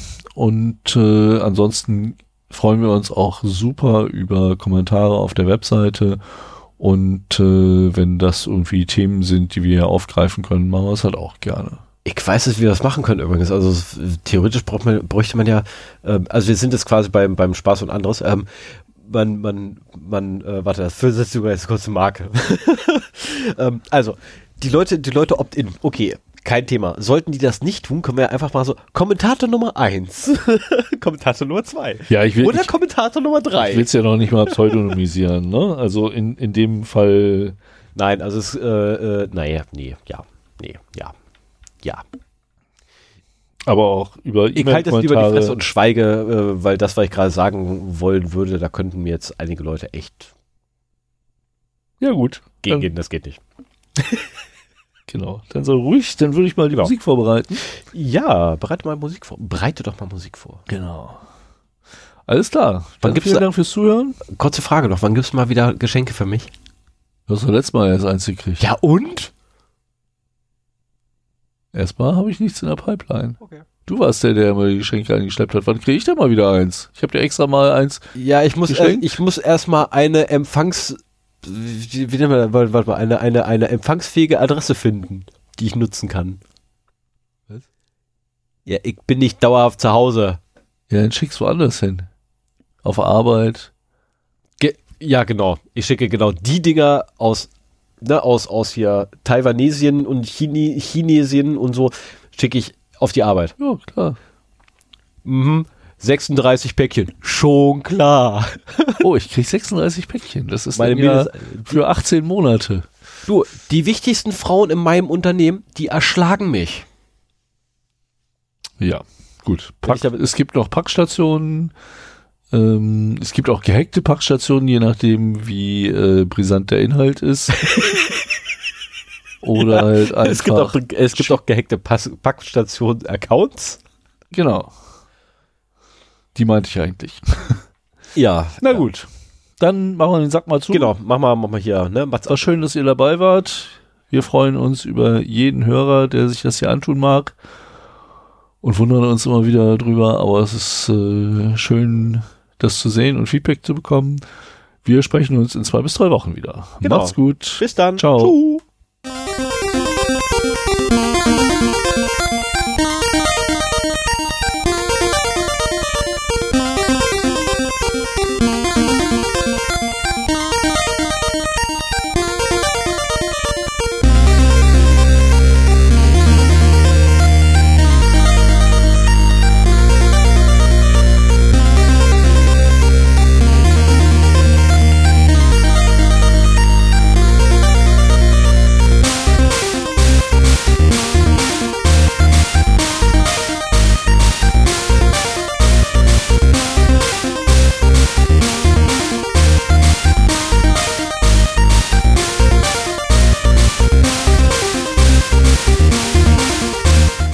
Der ganze Podcast bei frischer Luft.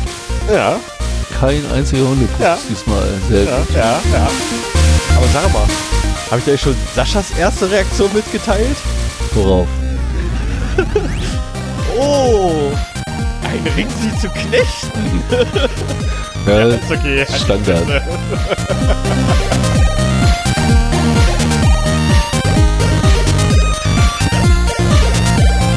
Du weißt, dass die Aufnahme noch läuft, ne? Nee, hört eh keiner mehr zu.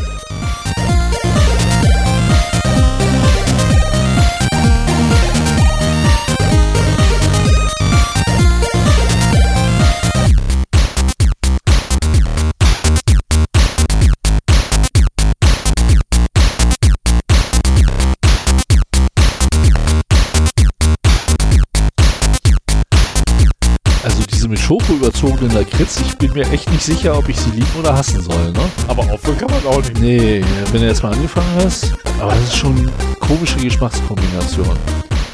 Es sei denn, wir haben kein Lakritz. Großer Unterschied. Ja? Deswegen nicht zu viel, wirkt sehr stark entgegen. Okay.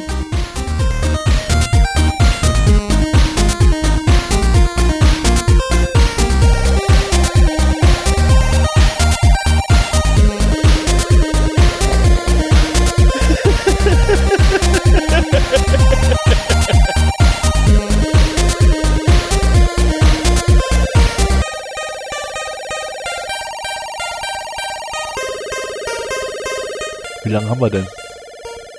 2,32. Oh, dann haben wir wieder eine lange Folge.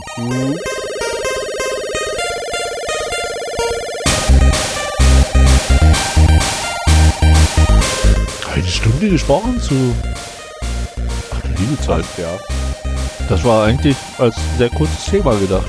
Bei 1,34 hast du angefangen. Boah.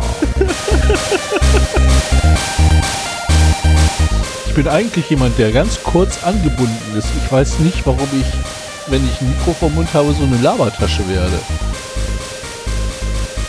Meistens sitzt dir dann auch die Oberlabertasche Okay, du bist schuld. gegenüber.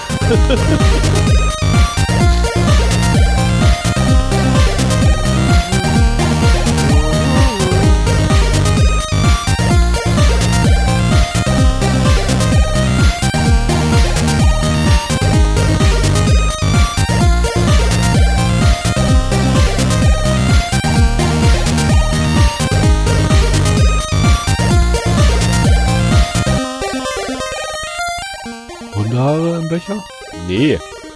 Ich wollte das hinstellen. Ich, hab das nur, ich habe nur eine solche Bewegung ausgeführt, aber schwappte auf einmal Wasser raus. Ich habe keine Ahnung warum.